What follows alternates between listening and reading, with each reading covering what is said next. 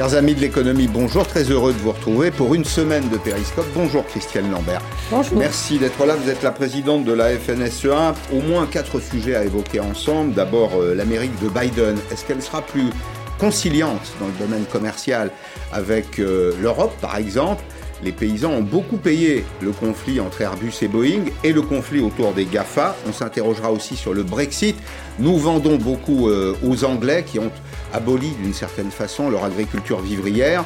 Euh, est-ce que le Brexit change les choses? Carrefour, Couchetard, est-ce que notre sécurité alimentaire, je vous attends beaucoup là-dessus, est en jeu, comme le dit le ministre de l'économie Et puis la campagne 2020, la campagne des prix, on négocie en ce moment même avec la grande distribution. On va vers une déflation de l'alimentaire et ça fait 30 ans que ça dure. Avant de rentrer dans tous ces sujets, je voulais vous donner quelques éléments sur le, dessous des cartes dans euh, cette affaire que tout le monde commente entre euh, Carrefour et euh, Couchetard. Opération strictement capitalistique qui est conduite avec une banque d'affaires par les deux actionnaires de référence qui voudraient sortir du capital de Carrefour. D'abord Bernard Arnault, le groupe LVMH, qui a acheté l'action, il faut le rappeler, c'est important, à 40 euros. Alors l'opération Couchetard lui permettrait de la revendre à 25, c'est un moindre mal dans la mesure où elle était descendue euh, à 13 euros. C'est lui, notamment lui, qui a poussé à cette opération. Le métier de la distribution n'est pas le métier de LVMH. Et puis dans cette opération, Bernard Arnault est suivi par Philippe Ouzé. Philippe Ouzé, c'est la famille Moulin, c'est 10% euh, du groupe euh, Carrefour. Alors c'est également le propriétaire des galeries Lafayette. Il était monté, lui, chez Carrefour dans l'objectif d'aller plus loin, probablement de reprendre en partie la gestion de, de l'entreprise.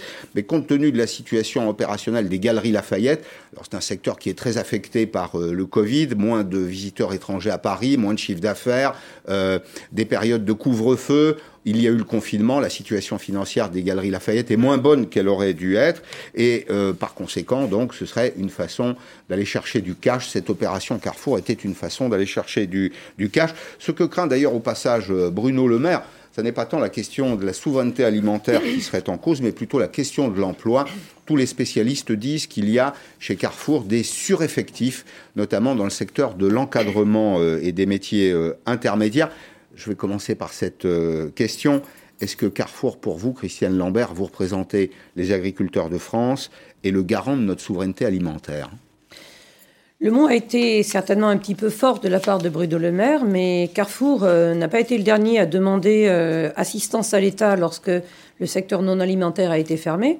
Euh, avec beaucoup de salariés mis en chômage euh, partiel. Et puis là, tout d'un coup, il voudrait euh, prendre ses décisions tout seul. On ne peut pas vouloir l'intervention de l'État quand ça va mal et être libéral quand ça va bien. Il y a un minimum de cohérence quand même. Alors, c'est vrai que nous sommes dans un monde d'échange. Nous vendons, nous achetons.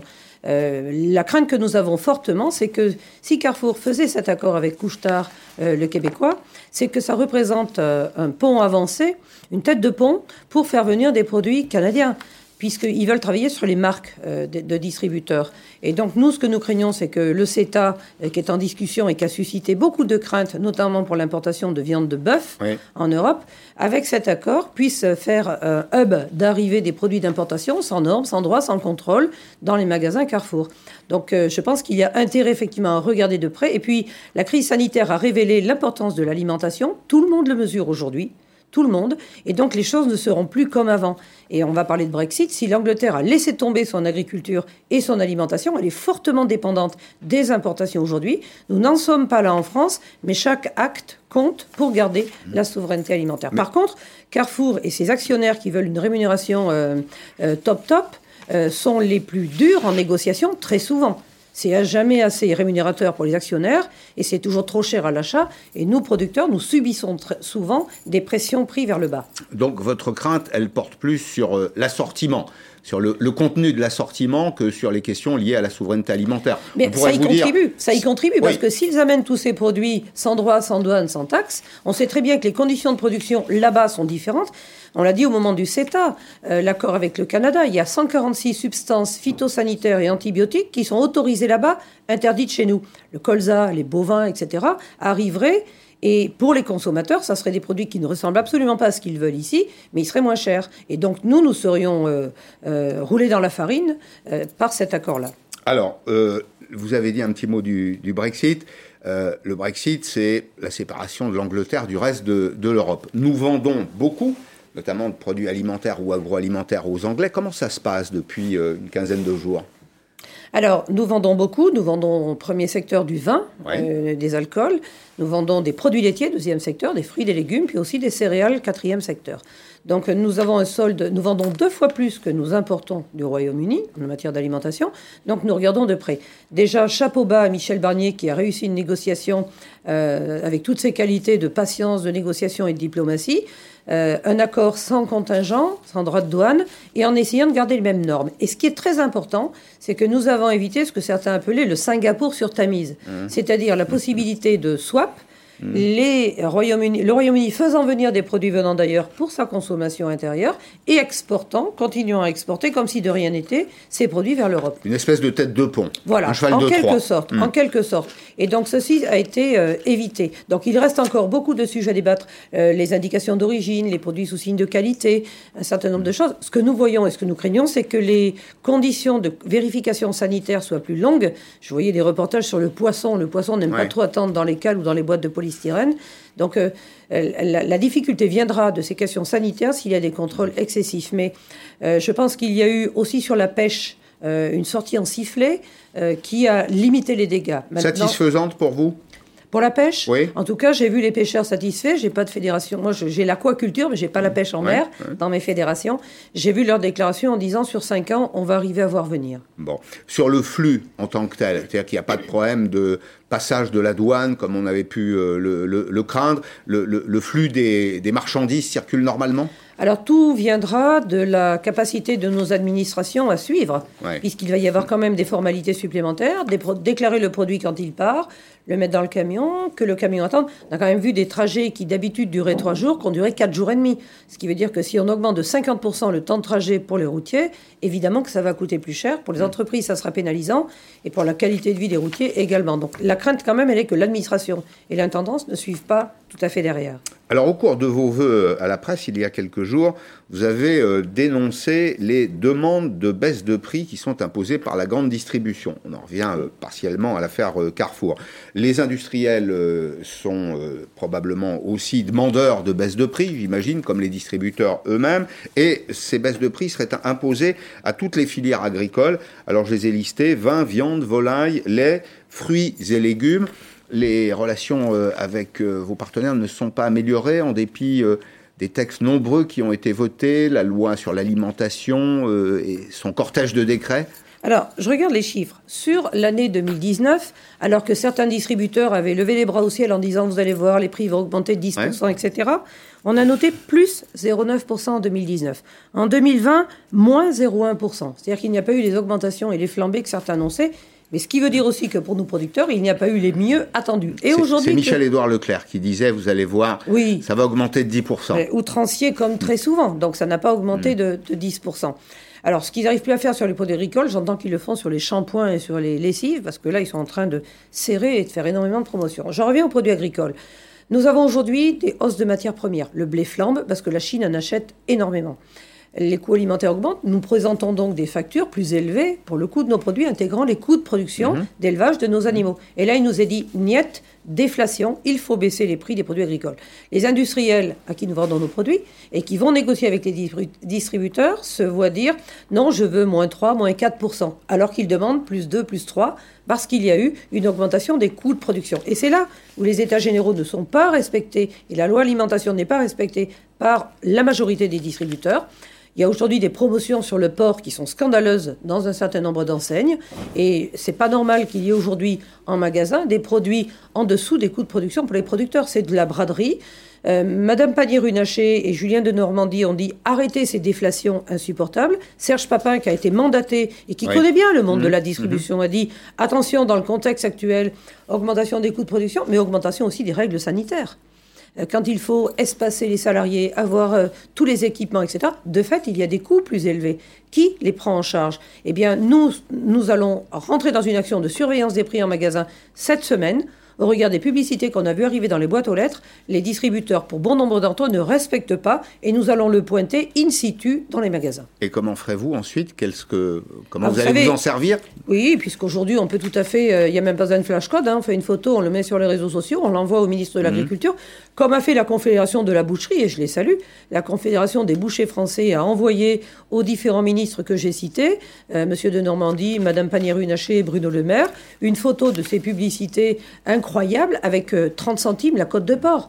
C'est hyper méprisant pour le travail des éleveurs. Moi, je suis éleveur de porc. On se lève la nuit pour s'occuper de nos animaux. Si la viande est vendue si peu cher, je peux vous garantir qu'il n'y aura pas de revenus pour les producteurs. Donc, c'est pas du tout l'esprit.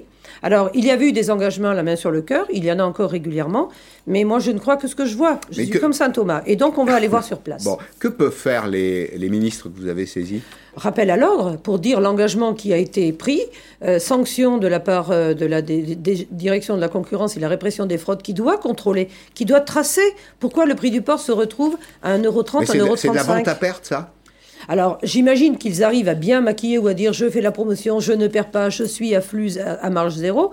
Mais déjà, ils doivent faire 10%. C'est écrit. On ne peut pas faire de la vente à perte. Un distributeur, il a des frais, il a des salariés, mhm. il a des magasins, il a des locations, il a un, train de charge. Il ne peut pas dire j'achète 1,30€, je vends 1,30€. Il doit appliquer minimum ses coûts à lui et il ne le fait pas. Donc ils sont en train de dénaturer et nous ne laisserons pas passer. Mais sous couvert de défense du pouvoir d'achat des Français, vous avez peur, si j'ai bien compris, qu'on vous savez, il a, il, a, il a bon dos le pouvoir d'achat des consommateurs. Regardez ce qui se passe depuis 40 ans. Depuis 40 ans, la France dit attention, le pouvoir d'achat des consommateurs, le panier de la ménagère. Il faut que l'alimentation soit peu chère. Jamais l'alimentation n'a été aussi peu chère en France. Jamais il y a eu autant d'exigences qualitatives en direction mmh. des producteurs et des industriels. Et il n'y a jamais eu autant de précaires alimentaires. On a 5,5 millions de personnes qui n'arrivent pas à manger à leur faim, qui vont au Resto du Cœur, aux banques alimentaires, etc. Ils sont 8 millions. On nous dit qu'avec la crise forte, on risque d'avoir 10 millions de précaires alimentaires. Voilà pourquoi on a proposé, nous, un chèque alimentaire. Mais quand l'alimentation est pas chère, elle l'est pour tout le monde, y compris pour ceux qui ont des salaires plus plus, qui du coup mangent pas cher. Et nous, producteurs en bout de chaîne, on ne s'y retrouve pas. Donc, de grâce, arrêtons cette course sans fin et cette guerre des prix bas. Ça détruit non seulement le travail des agriculteurs, des industriels, le taux euh, de faillite dans les industries a été le plus fort dans les PME agroalimentaires. Hmm. Donc euh, c'est révélateur et c'est pas le bon choix du gouvernement. Et j'espère que le gouvernement l'a compris. Il parle aujourd'hui de chèque alimentaire. Nous sommes partants pour travailler. Qu'est-ce que vous pouvez faire dans ce domaine? Comment, eh comment, vous imaginez apporter votre coopération? Alors déjà aujourd'hui, les agriculteurs, les producteurs et les industries agroalimentaires sont les plus gros donateurs de produits agricoles. C'est-à-dire que quand on voit qu'on a trop de produits ou qu'ils vont se perdre, un surplus, etc. Mais même sans que ce soit un surplus, il y a des agriculteurs qui donnent régulièrement. On a négocié aussi des abattements fiscaux pour les dons en nature, comme il y a des abattements fiscaux pour les dons en argent, en numéraire. Et euh, nous avons organisé des, circuits parce que ça coûte, même si c'est donné, il faut le transporter en camion, le répartir, donc ça a un coût. Donc nous, nous sommes à la source pour limiter le gaspillage et nous travaillons avec Guillaume Garot et avec un certain nombre de députés. Guillaume Garot, ancien secrétaire d'État en charge de l'alimentation mm. et qui a fait de la lutte contre le, le gaspillage alimentaire son cheval de mm. bataille pour dire comment on peut maintenant, qu'on a de toute façon plus de monde qui a besoin de cette alimentation, et on le sait, des flux plus aléatoires, on l'a vu avec le confinement, l'arrêt euh, de la restauration a réorienté tout vers les distributeurs. Ils ont quand même fait plus 7 à plus 9 de chiffre d'affaires l'année mmh. dernière. C'est royal pour eux quand même. Et donc nous, nous voulons travailler sur ce chèque alimentaire mmh. avec qui sont les bénéficiaires? Pourquoi On s'inspire des food stamps aux États-Unis, des timbres alimentaires, qui sont aussi une façon. Programme, c'est un programme de, distribution alimentaire au plus euh, nécessiteux. plus démunis, sur lequel avait travaillé beaucoup Madame Obama, en, en expliquant aussi comment cuisiner les produits. Donc c'est une aide sociale, mais à partir de produits frais, mmh. locaux, français, qui sont aussi bons pour la mmh. santé. Parce que l'aspect éducation à l'alimentation, vous savez qu'il y a un problème d'obésité chez les personnes plus pauvres et plus précaires, parce qu'elles ont peu accès aux fruits et aux légumes et qu'elles ont plus de difficultés à les valoriser. Donc c'est sur tout cela que nous voulons apporter notre pierre et que nous travaillons. Alors il se trouve que c'est une proposition de la Convention citoyenne pour le climat. J'espère qu'elle ira dans le bon sens. Bon, alors ce que je peux vous dire, c'est que quand les distributeurs ont euh, entendu le premier d'entre eux dire que cette année, il ne ferait qu'un petit pourcent de bénéfices, un petit pourcent de profit, ça a fait rire toute la profession. Je pense que je pense que cette année, il faudra regarder les comptes. Il faudra regarder les comptes d'assez Certains plus sincères ont dit qu'au 30 octobre, ils avaient fait le chiffre d'affaires de l'année d'avant. Donc euh, ça fait deux mois de rab. Alors, on a parlé de, Carrefour Couchetard, euh, Christiane Lambert. Il y a un deuxième mariage qui est passé un tout petit peu plus inaperçu, qui lui est franco-français. Euh, c'est euh, l'alliance entre InVivo, alors ça se négocie en ce moment. Mmh. InVivo, c'est la coopérative des coopératives. Les coopératives en France, c'est 50% de l'agroalimentaire, des marques en tout cas qu'on connaît, le paysan breton, notamment quelques autres. D'aussi, hein. oui, les légumes d'aussi, etc. Ça nous ferait, avec le groupe Soufflet, qui est un spécialiste de la minoterie, blé, orge, riz, euh, légumes secs, ça nous ferait une alliance à 10 milliards d'euros. Voilà, voilà une, bonne, euh, une bonne consolidation qui va dans le bon sens. C'est franco-français. Alors, c'est franco-français. Il se trouve que c'est un, groupe coopératif et un privé euh, qui se rapprocheraient. C'est encore soumis à la validation, donc je parle au conditionnel. Mais oui, ça fait un champion français dans le domaine des grains et de tout ce que vous avez cité, et nous en avons besoin. Régulièrement, il est dit, la France n'est pas assez structurée, organisée pour peser à l'export, chasser en meute et aller sur des terrains où les Canadiens, les hmm. États-Unis, mais même l'Allemagne et un certain nombre de pays de l'Est sont plus costauds les Pays-Bas, Le Danemark. Les Pays-Bas, le Danemark. Petit pays. Une seule coopérative dans certains de ces pays et qui sont plus puissants que nous. Donc, nous, nous y sommes favorables, et bien sûr, il y aura des discussions sur qui fait quoi, etc. Je sais qu'il y aura le maintien des emplois, se sont-ils engagés, mais ce qui est important surtout, c'est d'être identifié comme un champion français présent pour l'export. On, a, on voit leurs enseignes, on voit leurs paquebots arriver aujourd'hui en Chine, en Égypte, etc. Il faut savoir qu'on est très concurrencé. Euh, la Russie, qui est un grand pays aujourd'hui agricole depuis l'embargo, elle a construit son agriculture sur le terreau de l'embargo. Et aujourd'hui, la Russie qui nous achetait du blé, et notre principal concurrent sur le bassin méditerranéen. Donc on n'est pas tout dans le monde des gentils, ce sont des gros cas euros. Et je pense qu'il faut regarder ce qui nous attend quand la Chine, d'un coup d'un seul, augmente de 30% ses importations de blé, ça fait flamber. Ça fait flamber les prix. Partout. Idem quand la Chine, qui concentre 22% du soja mondial pour l'alimentation de ses animaux, décide d'en acheter 5-10% de plus, c'est la flambée qui impacte tous les mm. secteurs. Donc on ne peut pas être à l'écart de ces grands enjeux-là. Et donc il nous faut des champions euh, dans toutes les catégories de production. Alors, il y a assez peu de gentils dans ce monde-là, comme, euh, comme vous le dites. Il y a, beaucoup de méchants, euh, passent parfois pour être d'ailleurs nos alliés. Les, Américains, on va dire deux mots de cette semaine un peu décisive aux États-Unis. passage de témoin entre Donald Trump et, Joe Biden. Alors, Joe Biden, il est démocrate. il y a derrière lui des gens qui pensent des choses extrêmement différentes. Mais on a tendance à penser, d'ailleurs, en France et en Europe, que quand les démocrates sont aux commandes aux États-Unis, ça va mieux dans le cadre des relations euh, américano-européennes. Il reste néanmoins un ou deux conflits qui sont des conflits sérieux. Il y a par exemple le conflit entre Airbus et Boeing. Euh, c'est un conflit qui s'est envenimé parce que l'OMC a autorisé euh, Airbus à prendre 4 milliards d'euros sur les Américains et en général, que font les Américains? Ben, Les Américains, ils réagissent en élevant des barrières douanières qui concernent notamment vos productions, les productions agroalimentaires. Alors les États-Unis, c'est par exemple le premier marché à l'export des vins et spiritueux. C'est une richesse française qu'on apprécie euh, beaucoup. Euh, alors, 2,9 milliards d'euros euh, de, de profit, 250 millions de litres exportés vers les États-Unis. À chaque fois qu'on fait monter les prix, ça sert les intérêts des producteurs euh, américains, chiliens éventuellement, sud, sud-africains également. Et en, en, 2020, quand on rentre dans le détail, ben, on s'aperçoit que ça a un impact extrêmement fort sur la filière française. C'est 50% d'exportation en moins vers les États-Unis, c'est 600 millions d'euros de ventes de, de chiffre d'affaires donc qui sont perdus et c'est au total 100 000 emplois qui sont menacés. J'allais dire bis repetita, ça c'était pour 2020. Il y a 2021, il y a un autre euh, conflit qui est celui des Gafa. Il y a ce, ce projet de faire payer une taxe aux, aux géants euh, américains de, de, de l'internet et ben là ben, c'est une surtaxe, une taxe sur la surtaxe si vous préférez. Hein, ce serait un milliard d'euros de plus. Est-ce que vous pensez qu'avec Biden les choses peuvent s'améliorer, se détendre? Alors Bon, déjà, M. Biden n'a pas le même profil que M. Trump. J'espère que l'administration suivra et qu'on n'aura pas un tweet tous les matins vengeur ou dix tweets tous les jours vengeur. Il défendra bien sûr les intérêts de son pays, mais j'ai apprécié que euh, M. Le Drian, en charge des relations extérieures, euh, ministre des Affaires étrangères, dise un mot sur euh, ce sujet et appelle au calme l'administration Biden, parce que comme vous l'avez dit, ça coûte très cher à la viticulture française, 600 millions d'euros. Beaucoup de viticulteurs qui sont en difficulté. Ça a coûté très cher à nos collègues pour le fromage en Italie, parce qu'ils ont attaqué chaque pays sur un produit, mmh. histoire de diviser l'Union européenne.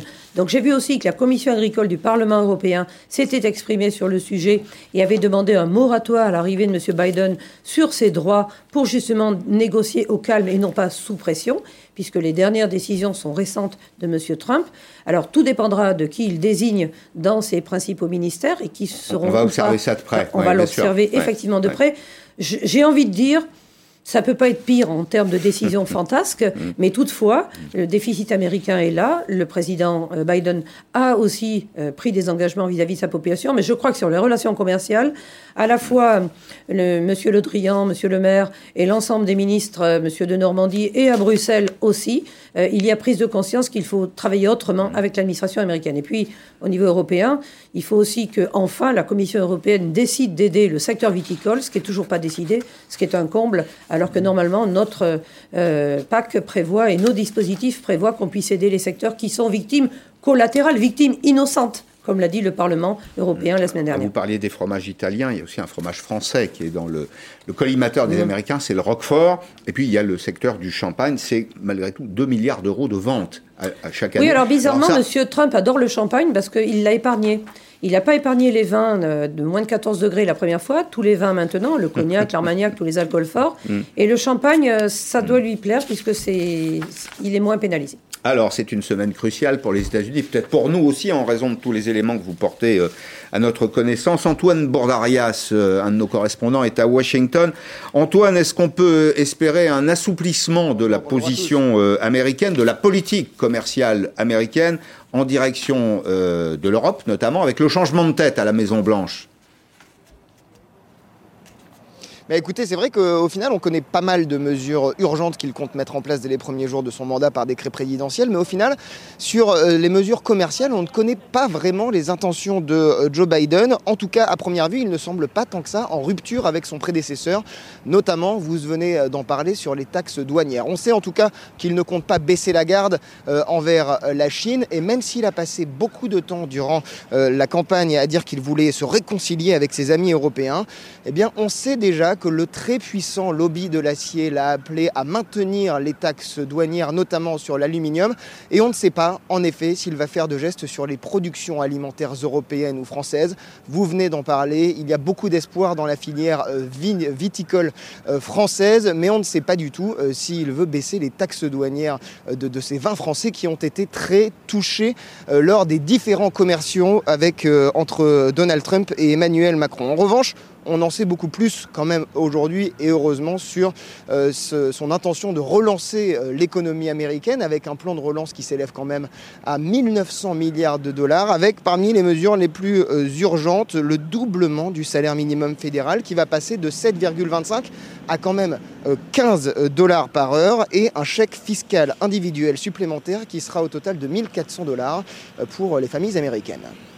Merci Antoine. Un, signal qui est peut-être un petit peu encourageant, c'est que les Américains vont revenir dans l'accord de Paris. Oui. Est-ce que... Oui, mais je pense que ça, c'est un, signal quand même. C'est un bon début, c'est un signal. Alors, je suis pas présomptueuse, hein, je vais pas dire je mm. lance un appel à Joe Biden, je suis pas sûr qu'il écoute la présidente de la FNSEA, mais le fait que Monsieur euh, Le Drian ait fait cette déclaration euh, hier euh, est de bon augure. Je crois que la mobilisation générale euh, est nécessaire. Il y a trop d'enjeux et franchement, quand, les Français perdent ces volumes, d'autres pays euh, peuvent les conquérir et ça sera très difficile de revenir dans la danse ensuite. Je crois que ces, règlements de compte euh, entre pays, on l'a vu entre les États-Unis et la Chine, ne servent personne. Le commerce, ça doit être fluide, ça doit être régulé, ça ne doit pas faire l'objet de caprices et loyal. Ça ne doit pas hmm. faire l'objet de caprices de cette nature-là. Il y a trop d'enjeux économiques euh, derrière. Alors, il y a un dernier point que je voulais voir avec vous. Vous savez qu'on est très attaché à l'agroalimentaire dans cette émission.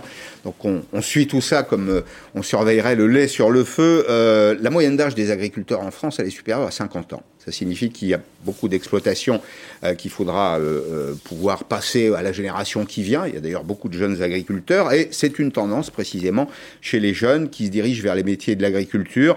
Peut-être un retour aux sources, peut-être aussi la quête de sens, le goût des bonnes choses. Voici, Christiane Lambert, des jeunes gens pleins d'idées porteurs d'innovation aussi, qui ont choisi de devenir agriculteurs. C'est un reportage d'Hélène Grégoire. À l'âge où les petits garçons rêvent de camions de pompiers et de devenir astronaute, le jeune citadin se voyait déjà au milieu d'un champ. Allez, on y va là Le jeune adulte doit désormais mêler passion et conviction. Allez, on y va C'est décidé, sa future ferme sera biologique. Je veux que mes animaux soient dehors, à l'herbe, et euh, pas utiliser de, de produits. Il y aura toujours des gens à nourrir, mais euh, produire de façon plus durable. Et aujourd'hui, la nouvelle génération d'agriculteurs, euh, elle va aller vers ça. Allez, qu'est-ce que tu fais là, Valentin? Là, je prends une vidéo donc, pour mettre sur les réseaux sociaux. Je pense que c'est presque obligatoire parce que bah, si on veut être compris du consommateur, il faut communiquer. Accusé de polluer, de maltraiter les animaux, des critiques qui pèsent lourd sur les épaules de jeunes agriculteurs déterminés à améliorer les pratiques et l'image de leur métier. Ils savent pas ce que c'est que le travail, tout le travail qu'on fournit derrière pour que nos animaux soient heureux, pour qu'ils soient paillés, pour qu'ils aient de la bonne nourriture, pour avoir un fourrage de qualité comme ça. Enfin, il y a tout un travail derrière. D'ici 10 ans, la moitié des agriculteurs vont partir à la retraite. C'est le cas d'Yves qui a pris Valentin sous son aile.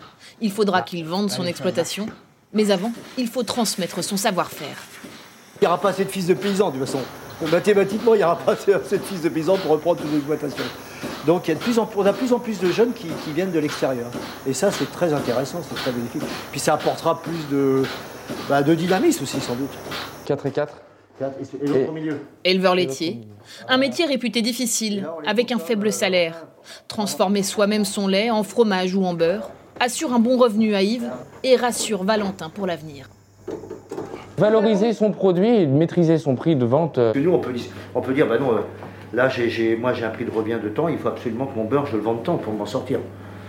Et on n'est pas tributaire des crises économiques, un peu moins Un peu que- moins, un peu moins, un peu moins. Leur magasin à la ferme Je te la mets là a vu son nombre de clients exploser depuis le premier confinement. Une tendance qui se confirme. Ils ont envie de revenir à, eh ben, à l'origine de tout ce qu'ils consomment, à, à- à manger simple, à cuisiner, à, à mettre un intérêt à ce qu'ils à ce qu'ils mettent dans leur assiette. Avec des produits locaux et son smartphone, l'agriculteur du futur sera peut-être celui qui parviendra à rapprocher les producteurs des consommateurs. Bien, Christiane Lambert, ce qu'on voit à travers ce reportage, c'est que l'agriculture change beaucoup plus vite qu'on l'imagine. Vous savez, les agriculteurs euh, vont beaucoup plus vite que beaucoup d'esprits euh, bien pensants qui pensent connaître l'agriculture. En Bretagne aujourd'hui, 25% des jeunes qui s'installent, un quart, s'installent en agriculture biologique.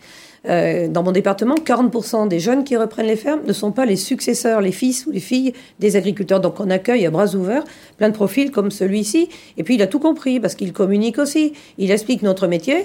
Il y a trop de poncifs ou de gens qui ont vendu des images catastrophiques de l'agriculture. Lui, il montre le fourrage, le travail, les vaches, etc. Enfin, la vie simple euh, qui est celle des exploitations aujourd'hui, loin des clichés ou des images affreuses qui sont véhiculées ici ou là. Mais il y a un enjeu démographique et il y a un enjeu pour les territoires. Nous travaillons beaucoup sur la ruralité. Savez, les, les sédentaires de la terre, ce sont les agriculteurs. Bien sûr. Quand tout le monde est parti, eux, ils sont encore là, ils ont besoin de services, de services publics, d'écoles, et on a besoin de cette jeune génération. Et franchement, elle est prometteuse, et ils n'ont pas de tabou, euh, ils avancent, et puis moi, je les trouve euh, super, merveilleux, et je leur souhaite plein de réussite. Ils vont relooker l'agriculture, et c'est une très bonne chose. Eh bien, on les encourage. Merci beaucoup, Christiane Lambert. Dans un petit instant, Dominique euh, Calmels de l'Institut Sapien. On va s'interroger sur une question assez voisine. Le protectionnisme. Comment se protéger sans être véritablement protectionniste? On dira deux mots aussi de l'affaire Sanofi. Je vous donnerai quelques informations. Les informations périscope autour de la réouverture euh, du parc euh, Disney. Je vous donne rendez-vous dans quelques instants. À tout de suite.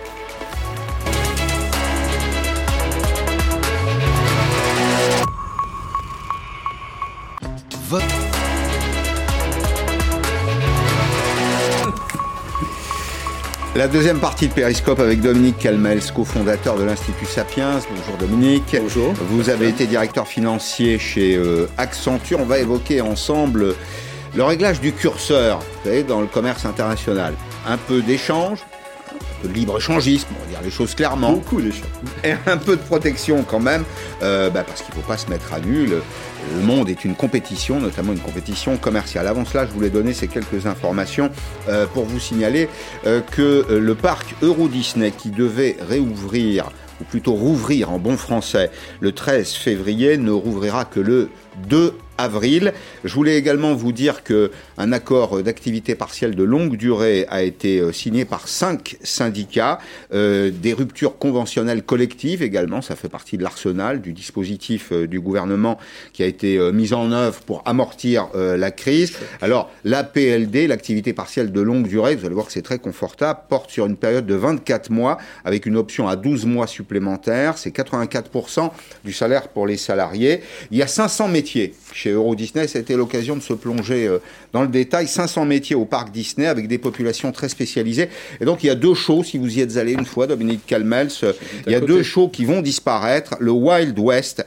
alors vous savez, c'est les cow-boys et les, Indiens. Ben, ils sont au, chômage. Le show avait été créé en 1992. Son activité s'est arrêtée avec le, le confinement. Et puis, il y a un deuxième show qui s'appelle le Stunt Show, spectacle de cascade autour de, voitures très spectaculaire, qui lui euh, avait été inauguré avec l'ouverture du deuxième parc, c'était en 1992. Donc des ruptures conventionnelles collectives pour tous les salariés. C'est une population très particulière. Quand on est cascadeur, on ne retrouve pas du travail du jour au lendemain. C'est souvent des salariés qui étaient là au début, donc qui ont une carrière euh, complète, qui peuvent peut-être partir en pré-retraite. Eh bien, ils partiront avec euh, des indemnités plus une prime de 100 000 euros. Aux États-Unis, Euro Disney a supprimé 32 000 emplois. Vous savez comment ça se passe, les suppressions d'emplois aux États-Unis? On prend son carton, et puis on, s'en va. Et c'est dans ces moments-là, quand on compare vous voyez, la situation des salariés dans les deux pays, États-Unis, France, qu'on se dit qu'on est content d'être français. Nous sommes d'accord. Alors, Carrefour, Sanofi, l'État doit-il protéger les entreprises françaises? Euh, Dominique Calmels, parfois même contre elles-mêmes, si je puis dire.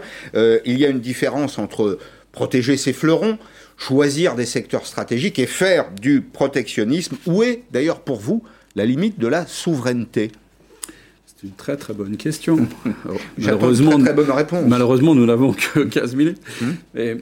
Bah, je crois que d'abord, il faut, il faut faire un petit constat. Hein. Il y a pour moi une forme un peu d'incohérence dans, dans, l'histoire Carrefour, euh, parce que euh, le gouvernement arrive en disant, écoutez, euh, euh ne peut pas investir dans Carrefour et ne peut pas prendre une participation. Bon, en même temps, en même temps, on, pour employer un mot à la mode, n'est-ce pas mm-hmm. en, en, même temps, il y a un effort énorme qui est fait par le gouvernement français pour attirer les entreprises étrangères. Ouais. Et il y a beaucoup d'investissements IDE, investissements directs étrangers en France, il y en a beaucoup. Exactement. Donc, on ne peut pas demander aux entreprises étrangères de venir travailler en France et de nous créer les emplois mm. et ne pas exiger, euh, et qu'elles n'exigent pas, pardon, d'avoir une petite prise de participation, une grosse peut-être pour l'affaire de Carrefour. Mais moi, moi il y a un truc que je ne comprends pas. On ne peut pas être en train d'expliquer, quand on s'appelle Couchetard à Carrefour, ses méthodes d'achat, euh, ses stratégies, euh, sa façon de faire, et puis dire bah, je prends pas une participation. En fait, ça consiste quelque part à aider son concurrent. Donc, mm. c'est complètement ridicule du point de vue économique. Mm. Donc, il faut bien prendre une participation. Donc, la participation n'est pas le sujet le plus inquiétant. La responsabilité du gouvernement est peut-être, et c'est une réponse à votre question, de s'assurer que l'acquéreur, celui qui veut investir, a les reins solides. Euh, là, en l'occurrence, on le voit, mm. hein, c'est le plus petit qui rachète le plus gros. Hein. Carrefour, 80 milliards de chiffre d'affaires, Couchetard, 50, mais par contre, il y en a un qui vaut deux fois plus que l'autre. Donc, c'est quand même une entreprise oui. qui, vaut quelque chose. Il n'y a pas de débat. Il n'y a pas de risque. Il y a beaucoup moins de risques. Il y a une entreprise, la canadienne, qui fait 2 milliards d'euros de résultats nets après impôt. Il y en a une qui fait à peu près la moitié. C'est ça. Un tout petit peu plus de la moitié. Euh, tout à l'heure, j'évoquais quand même les dessous de cette, euh, cette affaire pour dire que dans l'affaire Carrefour, c'est quand même une opération menée par des groupes d'actionnaires. On peut parfaiement les comprendre. Hein. Il, y a, une logique. Hein. Il y a d'un côté LVMH. LVMH, c'est le luxe. Que font-ils chez Carrefour? On se pose la question. Il y a aussi euh, les Galeries Lafayette, Philippe Pouzet, c'est la famille Moulin. Bon, ce sont des gens qui auraient pu prendre euh, la direction du groupe, qui l'ont pas fait, euh, qui veulent sortir aujourd'hui. Mais bah, difficile en même temps, Dominique Calmel, de dire que c'est l'intérêt de l'entreprise quand c'est d'abord l'intérêt des actionnaires. Oui, mais c'est bien la preuve que dans le monde financier dans hmm. lequel on se trouve, il y a naturellement des échanges de de participation, des échanges financiers, et que on voit bien, quand on lit la presse les premiers jours, on se dit oh là là, ces gens de Couchetard qui viennent acheter notre champion français. En réalité, c'est les actionnaires français de notre champion français qui ont envie de vendre. Donc, ils se mettent sur le marché et disent qui veut acheter. Et il y a quelqu'un qui arrive et qui dit moi, je veux bien investir. On n'est quand même pas dans une opération d'une violence incroyable. Enfin, elle n'est pas hostile en tout cas. Pardon? Elle n'est pas hostile. Elle n'est pas hostile. Opération. Voilà, elle n'est pas hostile. Bon, après, il ne faut pas se voiler la face. Il y a des secteurs, pour répondre à votre première question, il y a des secteurs où il ne faut pas permettre n'importe quelle opération. Il y a des secteurs hyper stratégiques. Alors, est-ce que Carrefour est dans un secteur hyper stratégique euh, euh, Oui et non, parce que c'est n'est pas une entreprise monopolistique. Il n'y a pas qu'un seul euh, le marché grand de la distribution. Il y a de la concurrence. Il y en a d'autres, je ne vais pas les citer, mais qui prendront le relais s'il se passait quoi que ce soit. Mais il n'y a aucune raison d'abord qu'il se passe quoi que ce soit. C'est pas une prise de participation qui fait qu'on enlève l'entreprise du sol Mhm. français. Enfin, il faut comprendre un petit peu. Mais il y a des secteurs, les secteurs militaires notamment, où il faut être très très prudent et ne pas tolérer n'importe quel achat. Alors, on reviendra à Carrefour juste après, mais il y a aussi un dossier euh, aujourd'hui qui, euh, qui, est un peu irritant, si je puis dire, c'est celui de Sanofi.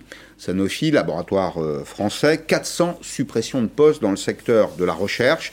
Le patron Paul Hudson vous rappelez de Paul Hudson, il est venu en France, il a rencontré le président de la République, annonce de son côté un recentrage des priorités. Alors comment faut-il comprendre cette déclaration au moment où la course au vaccin contre la Covid est engagée un tout petit peu partout dans le monde? On a interrogé la CGT, on a posé la, question à la CGT. Paul-Émile Duroux a interrogé le délégué central CGT euh, qui dit que euh, cet ajustement d'effectifs est incompréhensible, d'autant que Sanofi a distribué 4 milliards d'euros de dividendes. Sanofi, à une seule année, c'est-à-dire en 2020, c'est 4 milliards d'euros de, dividendes reversés à, ses actionnaires. C'est l'équivalent, 4 milliards d'euros, c'est l'équivalent de quasiment 40 années de dons au Téléthon. Euh, alors, quand vous vous permettez euh, de donner l'équivalent de 40 années de dons au Téléthon à vos actionnaires et que dans le même temps, vous n'êtes pas capable de, de, réussir un essai clinique sur le vaccin de la COVID, contre la COVID, je pense encore une fois, il y a de vraies questions à se poser. Et je pense sincèrement que lorsque M. Macron dit que la France doit une partie de sa souveraineté en termes de traitement thérapeutique à Sanofi, je pense que M. Macron fait fausse route et je pense que M. Macron devait se poser les bonnes questions. Aujourd'hui, il a l'outil législatif par rapport à, l'état d'urgence pour réquisitionner le, les biens et les matériels de Sanofi pour produire du vaccin, notamment peut-être celui d'AstraZeneca, dont, on, maîtrise à fond la, technicité pour produire du vaccin. Alors, Dominique Calmels, avant d'appeler votre commentaire, je vous ramène en juin 2020. Vous vous rappelez de euh, cette journée au cours de laquelle le président de la République se rend chez Sanofi. Mhm. C'était à Lyon. Sanofi s'était engagé à investir, et ça c'est par mise en cause, 600 millions d'euros en France, notamment dans le secteur de la recherche, à localiser ou à relocaliser une partie de ses activités euh, en France en créant en particulier une unité de production à Neuville-sur-Saône. L'État apportait de son côté 200 euh, millions d'euros pour financer les infrastructures de production. Et voilà ce que disait le président de la République en présence du président monde de Sanofi.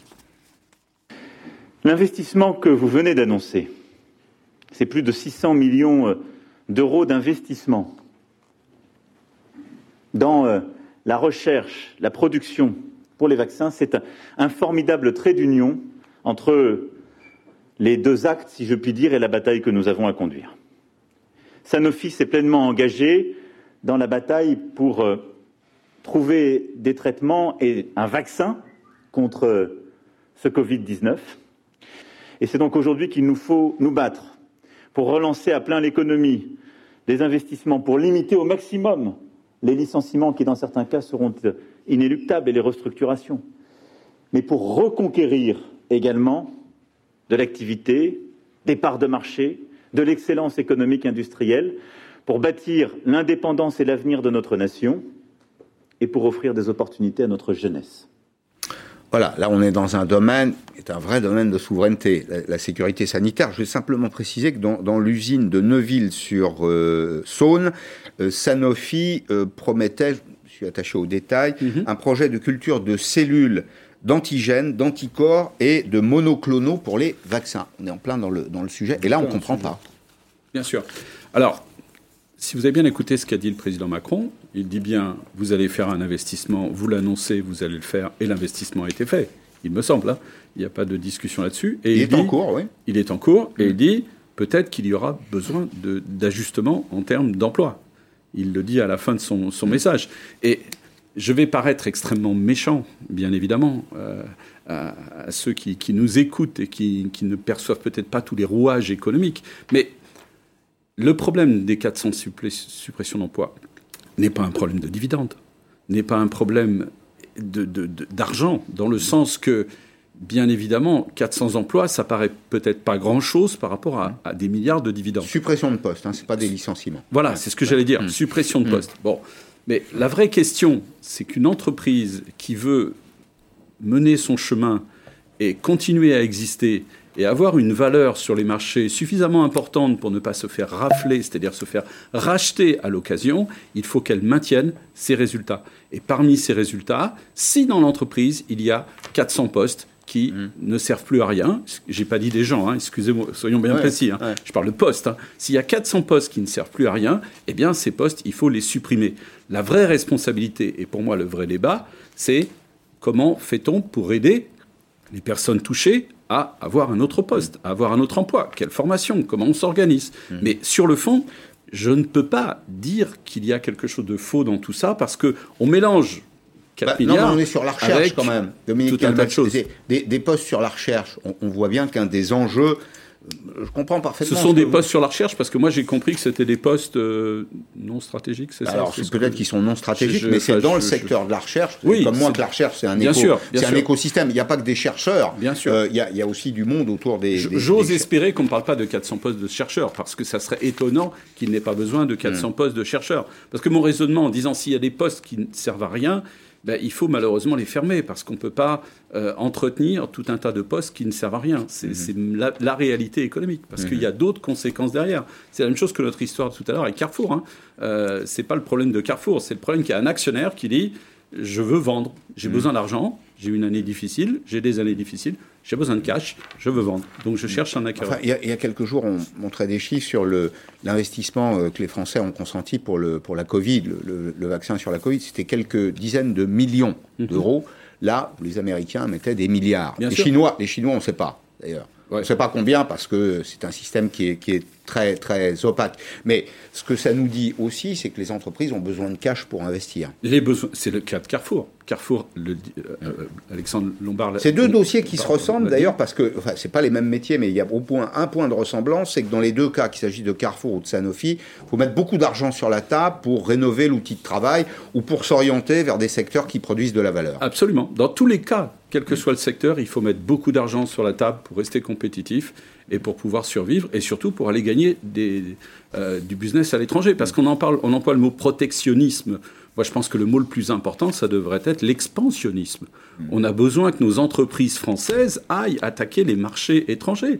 On a besoin de il ne faut pas qu'on devienne comme ce qui s'est passé, enfin ce qui nous est arrivé quand les Chinois ont arrêté d'acheter des voitures euh, allemandes et que les Allemands ont donc acheté, arrêté de nous acheter un certain nombre de produits. Donc il faut qu'on soit en direct avec les Chinois à vendre nos voitures, etc. Il faut qu'on soit expansionniste. La protection, euh, en fait, le mot protectionnisme, pour moi, il cache une plus grande gravité, qui est le problème de l'absence de plan stratégique. On n'a pas un vrai plan stratégique pour s'étendre dans le monde, pour aller vendre nos produits euh, à travers le monde, euh, pour développer tout un savoir-faire, pour arriver à, ce résultat qui ferait qu'on soit beaucoup plus présent et qu'on cherche à s'étendre c'est fini le petit village gaulois. Hein. Alors, précisément, nous sommes dans une période à haut risque. Euh, on voit bien que les économies ont beaucoup souffert, il y a des entreprises qui s'en sortiront mieux que d'autres.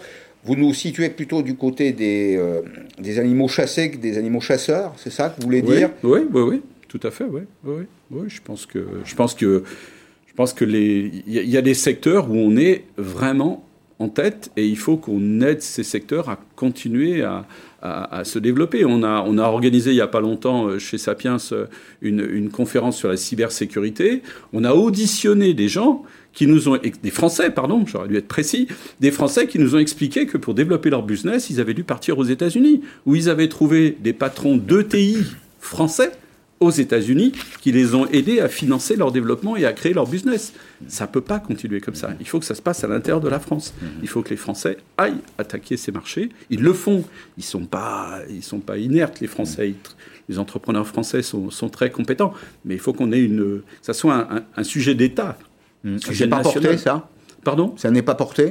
Je trouve que ce n'est pas assez porté. On entend des petites choses euh, étonnantes des fois. On dit tiens, ah, Erasmus, ça coûte beaucoup d'argent. Il faut peut-être limiter un peu Erasmus. Mais Erasmus, c'est quoi? Erasmus, c'est le programme d'échange entre, Voilà, les, c'est entre le les programme- étudiants. Ouais. Exactement. Les, Eh les ben- têtes de demain. Les, Eh ben donc c'est un demain. moyen de faire grandir nos étudiants français en les envoyant à l'étranger, et c'est un moyen pour les étrangers de comprendre que les Français ont des super étudiants. Donc on peut aller travailler là-bas et ils peuvent venir s'installer euh, dans les pays. Mm. Alors, euh, on va euh, donner la parole à un interlocuteur qui était samedi sur euh, LCI. Alors, il pense pas tout à fait comme vous. C'est Henri Sterdignac, qui est membre des économistes atterrés. On en revient au dossier Carrefour. Mais une fois encore, il y a une espèce de symétrie quand même entre ces deux dossiers qu'on évoque. Il y a une symétrie entre Carrefour et Sanofi. C'est à chaque fois des enjeux en matière de souveraineté. Alors, une remarque juste à prendre en compte. Petit A, il dit les actionnaires veulent partir et ça nous donne l'occasion de dire que dans une économie de marché, les actionnaires sont libres d'acheter ou de vendre. Mais euh, il dit, dans le dossier Carrefour sur lequel on va conclure, y compris en cas de partenariat, les Canadiens prendraient la main.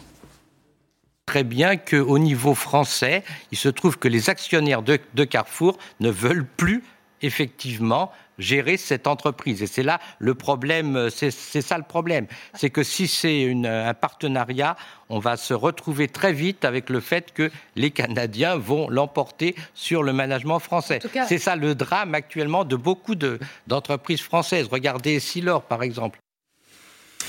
Qu'est-ce que ça vous inspire Ça m'inspire que le patron d'un grand laboratoire, je crois que ça s'appelle Moderna, c'est ça Il est français. Ça m'inspire qu'il y a un certain nombre de dirigeants français. Alors on les connaît pas bien en France, on les, on les ignore. Mais en fait, il y a des patrons français, des grands, pardon, des grands patrons français un peu partout dans les grandes entreprises mondiales et dans les moyennes entreprises mondiales. Donc on n'est pas plus mauvais que les autres. On, Après, a un problème, on a un problème de, de capital, de rapport au capital, d'actionnariat, on- y compris d'action. Est-ce que, est-ce que si on développait l'actionnariat populaire, euh, si on orientait l'épargne euh, vers euh, le marché action, ça changerait les choses pour vous Bah, ça changerait beaucoup de choses. Les Français ont plusieurs centaines de milliards de- d'euros d'économies. Mmh. Mais ils n'ont pas envie de les perdre. Qui leur rapportent rien, Oui. mais qui leur rapportent plus rien Oui, aujourd'hui. hein. c'est de Mmh. de l'assurance vie. hein. Ça leur rapporte plus rien.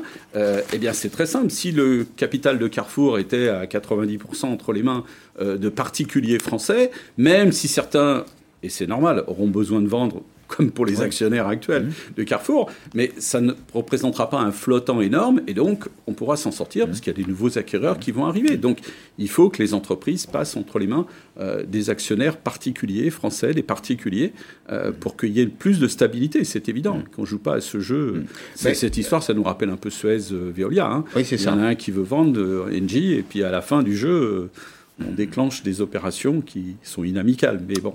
Ah, Alors, euh, est-ce que vous pensez, vous, que ce sujet-là, le sujet de la souveraineté, va marquer la, la campagne politique qui s'engagera dans quelques mois? La campagne présidentielle, c'est presque demain. Déjà, Dominique Calmel. Cette Oui. question de la, de la souveraineté, oui? Oui, je pense que ça va être un sujet. Et pourquoi ça va être un sujet? Parce que le sujet majeur, vraisemblablement, tel qu'on le voit venir, hein, c'est l'écologie, c'est le climat, c'est tous ces sujets-là. Et la souveraineté est, à l'intérieur de ce, de, de ce thème d'écologie et, et- et de climat. Donc euh, ça va être le sujet majeur. Et on a, on a, des, on a des outils pour, euh, pour répondre. Qu'est-ce qui, qu'est-ce qui nous manque euh, exactement? Quand se fait-il qu'il y ait des peuples actionnaires et d'autres qu'ils soient moins? C'est culturel, c'est historique, c'est lié peut-être à la fiscalité aussi. L'État pourrait donner un petit coup de pouce. Oui, on pourrait. Alors inventons un programme de plus, comme ça, ça nous fera des impôts en Non, plus à collecter. c'est pas ce que j'ai souhaité, Et là, euh, et là, dire, si hein. c'est Pascal Non. Perry qui propose ça, c'est Non, non, non, moment. non, c'est pas moi. Non, Non, non. je plaisante. Non, mais je crois que ce qui nous manque, en fait, c'est il faut que les Français admettent qu'il y a des risques en toute chose. Hmm. Et qu'on ne peut pas, et je reviens à mon exemple premier, celui que j'ai cité en introduction, on ne peut pas vouloir que les entreprises étrangères viennent nous créer des milliers d'emplois en France et leur dire vous n'avez pas le droit d'investir dans le capital des sociétés Mhm. en question. C'est, c'est- on a un problème d'incohérence. Donc il faut qu'on admette qu'il y a du risque partout et que le fait de ne rien gagner de son épargne avec l'assurance vie, c'est une forme de risque. Faut pas s'endormir. C'est une forme de risque. On ne gagne rien. Donc notre argent perd de la valeur par rapport à l'inflation. Donc aujourd'hui, l'épargne française, vous avez raison de le dire, elle est, elle est abondante. Alors elle est très immobilière, hein, l'épargne immobilisée euh, est Elle est importante. immobilière, mais elle est aussi en cash, Mais, hein, mais elle est elle est- aussi en cash, un, un- un tiers, à peu de choses près. Je crois Ouais, qu'il y a ouais. 12 ou 13 000 C'est milliards d'euros d'épargne en France. Il y a un bon tiers probablement en cash. Mais je, re- je reviens à ma question. Je n'ai pas voulu euh, vous dire qu'il fallait créer des impôts supplémentaires. non, je souhaitais, je souhaitais vous dire au contraire qu'il fallait peut-être une politique fiscale incitative pour que euh, l'État accompagne la, la- la prise de risque. Bien sûr, absolument, absolument. Il faut, il faut. Alors, c'est peut-être moi qui vais le dire, mais il faut sûrement revoir la fiscalité sur l'épargne des ménages de façon à les encourager à investir dans les entreprises et à se sentir responsables.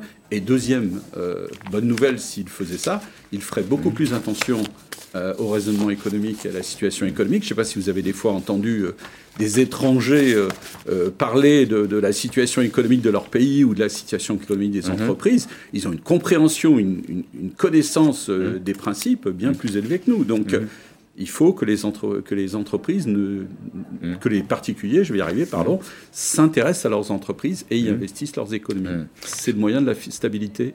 Euh, Vous avez été euh, directeur financier d'un grand groupe, d'un grand groupe mondial. Absolument. Il se passe quelque chose d'important cette semaine, c'est le passage de témoins aux, aux États-Unis. J'évoquais tout à l'heure avec Christiane Lambert la question de nos relations euh, commerciales.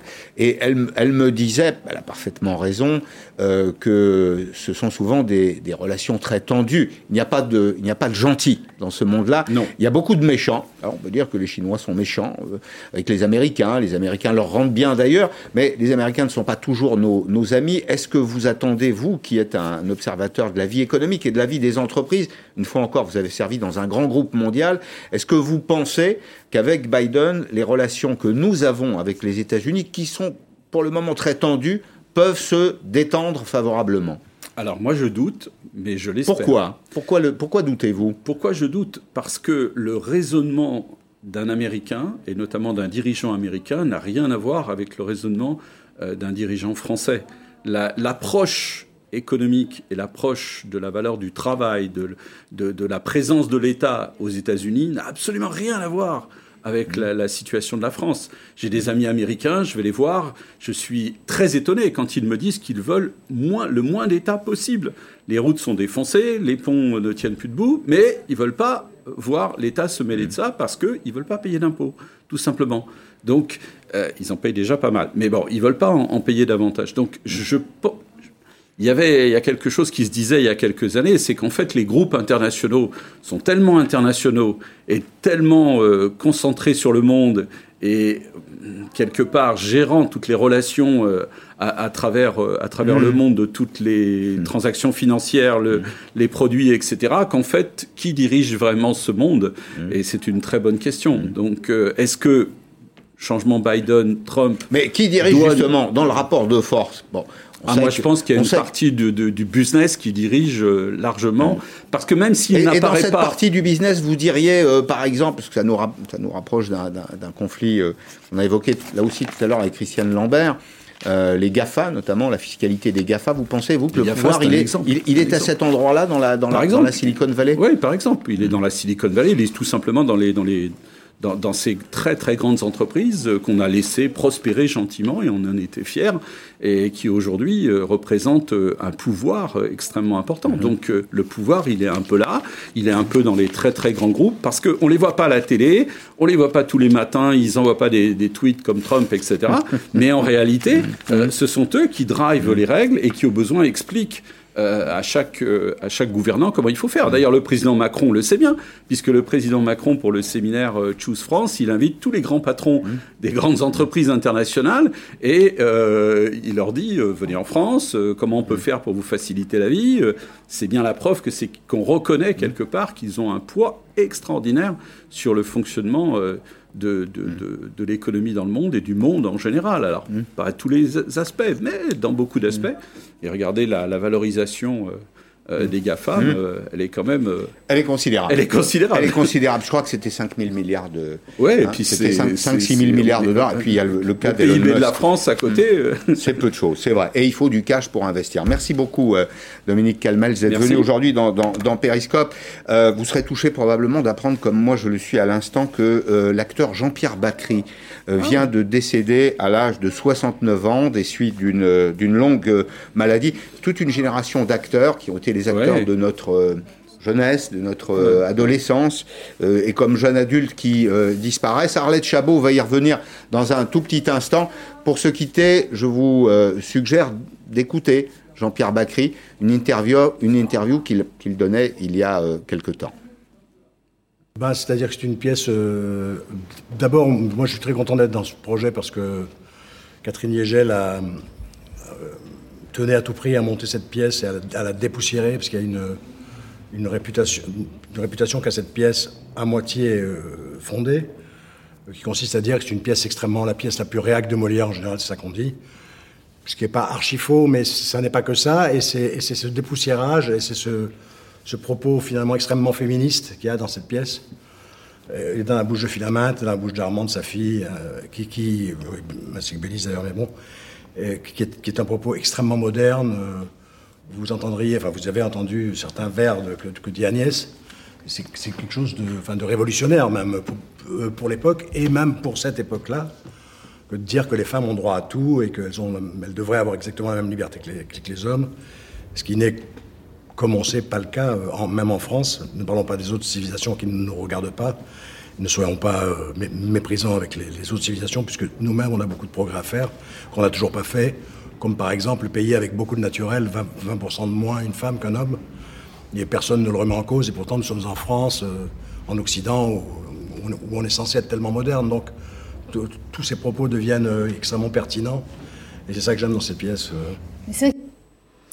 Voilà, vous venez d'entendre Jean-Pierre Bacry qui euh, est mort. On l'a appris il y a quelques minutes. Jean-Pierre Bacry qui parlait euh, de son rôle dans Les Femmes savantes. Euh, il avait reçu pour ce rôle Molière du comédien dans, un spectacle, dans un spectacle de théâtre privé. C'était en 2017. Jean-Pierre Bacry, c'est un immense comédien. C'est aussi un auteur. On se souvient évidemment de cette route très longue menée avec Agnès Jaoui. Euh, il est mort aujourd'hui, donc il avait 69 ans, Jean-Pierre Bacry, homme de théâtre. On le voit ici avec Agnès Jaoui, homme de théâtre, homme de cinéma, euh, auteur, comédien, euh, remarquable, évidemment. Euh, on va en parler avec euh, nos deux invités d'aujourd'hui, David Revaud-Dallon, Gérard Miller, euh, qu'on va rejoindre dans un instant. Mais d'abord, pour évoquer Jean-Pierre Bacry, cet immense euh, acteur, euh, cet homme très très connu euh, évidemment des Français, on va retrouver Jean-Michel Ribes. Vous êtes avec nous, vous nous entendez Jean-Michel Ribes, merci euh, d'accepter d'évoquer avec nous celui avec lequel vous avez travaillé et que vous connaissez si bien. Jean-Michel Ribes, est-ce que vous nous entendez? Alors, on va retrouver Jean-Michel euh, Ribes, euh, encore une fois, pour évoquer la mémoire de Jean-Pierre Bacry. Euh, je disais qu'il avait 69 ans, qui était euh, né en Algérie euh, et qui avait euh, fait tant de succès, responsable de tant de succès euh, en France. On va évoquer cette personnalité du théâtre, du cinéma. Je pense que Jean-Michel Ribes, euh, on va le retrouver dans un instant. Gérard Miller, Jean-Pierre Bacry, eh ben, il est très très populaire parmi les Français. C'est une figure du théâtre et du cinéma, évidemment. Plus de 40 films à peu près hein, pour Jean-Pierre Bacry. C'est quelqu'un qui, qui aurait pu rester un éternel second rôle. C'est Ouais. ça qu'il a été d'abord, comme beaucoup de très grands acteurs, ceux qu'on a appelés par exemple les excentriques, pour dire qu'ils étaient justement un petit peu excentrés par rapport au centre. Il a euh, connu finalement, pas si tôt que ça, un, un succès pour lui-même, à la fois, vous le disiez, comme acteur, mais aussi comme scénariste, Comme aussi auteur. comme auteur. Euh, c'est c'est aussi quelqu'un qui, qui a marqué l'esprit parce qu'il y avait cette conjonction, même s'ils se sont séparés dans leur vie privée avec Agnès Joaoui, il n'y a pas tellement de grands couples. Euh, Évidemment, on pense à Signoret Montand dans une toute autre génération, et ils ont des points communs, notamment par leur engagement. Ce sont des gens de gauche, euh, encore... euh, il n'y a pas si longtemps, Bacry soutenait Anne Hidalgo, par exemple, et puis je me souviens les avoir croisés à SOS Racisme à tel ou tel moment. Ce- ce- c'est c'est un acteur qui, qui avait comme Jouvet, là encore je, pense à l'histoire du cinéma, qui avait un, ton et, une diction très particulière. C'est ça aussi qui faisait son, succès, je pense, c'est qu'il avait prononcé un mot que déjà on avait le sourire aux lèvres, ou, déjà on avait en tout cas l'attention captée. C'était, c'était quelqu'un qui effectivement à la seconde réussissait à, à, marquer les esprits. Alors on va trouver Jean-Michel Ribes. Merci d'être avec nous Jean-Michel Ribes pour évoquer évidemment Jean-Pierre Bacry que vous connaissiez si bien et avec lequel vous avez travaillé. Oui, moi je suis très bouleversé. Euh, tout ce qu'on a dit sur lui est juste, mais c'était surtout euh, un ami et c'était surtout quelqu'un qui avait incroyablement le vrai sens de l'humour, ce sens qui vient du fond des tripes et qui est euh, une lutte à mort contre l'esprit sérieux et en même temps c'était l'envers d'un ricaneur.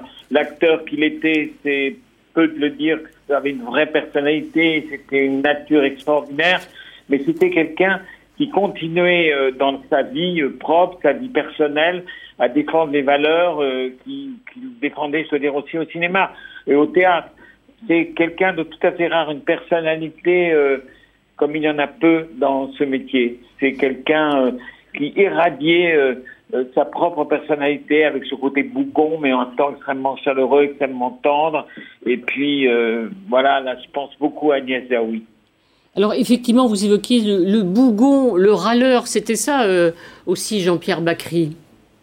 Oui, mais ça c'était euh, c'était son fonds de commerce, comme d'autres acteurs ont, un certain nombre de, je de, personnalités à eux. Mais c'était un râleur sain, c'était un râleur qui râlait pour de, des justes causes. Et puis à travers ce personnage de bougon, il faisait, passer une immense tendresse, une, vraie euh, chaleur et une vraie communication avec les autres. C'était quelqu'un, en plus, qui avait euh, pas sa langue dans sa poche. Euh, c'était l'envers d'un people. Vraiment, c'était ça. On peut dire que c'était vraiment quelqu'un qui avait une nature, je dirais, avec des valeurs, avec des vraies valeurs.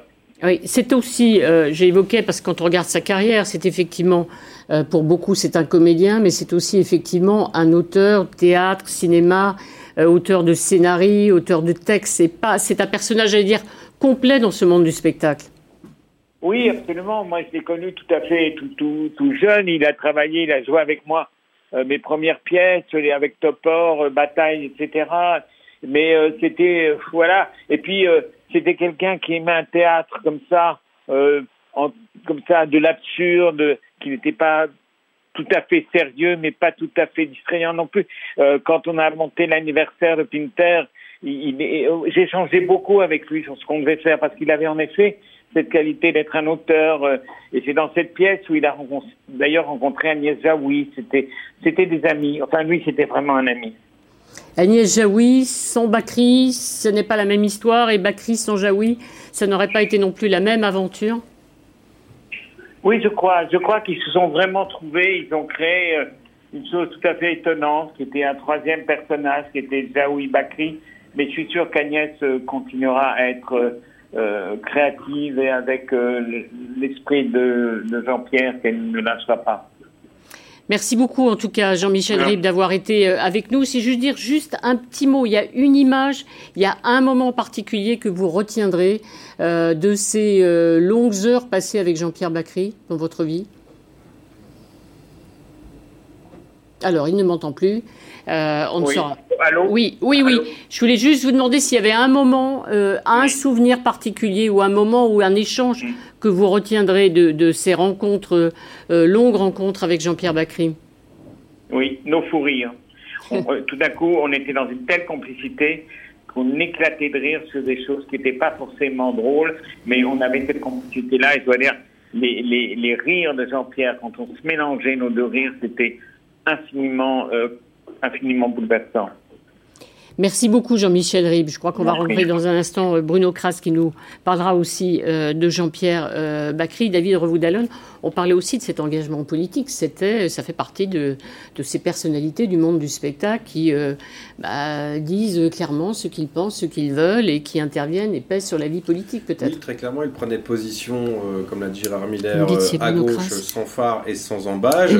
Euh, Il y a un mot qui me, qui me revient, c'est celui euh, qu'utilisait Emmanuel Macron à propos des Gaulois réfractaires. Vous savez, bah, typiquement, le personnage, le fonds de commerce de, euh, de Bacry, euh, qu'évoquait euh, euh, Rib à l'instant, c'était ce personnage, ce batteur mutique de Subway, ce maître d'hôtel extrêmement exigeant, ce patron revêche de Le goût des autres.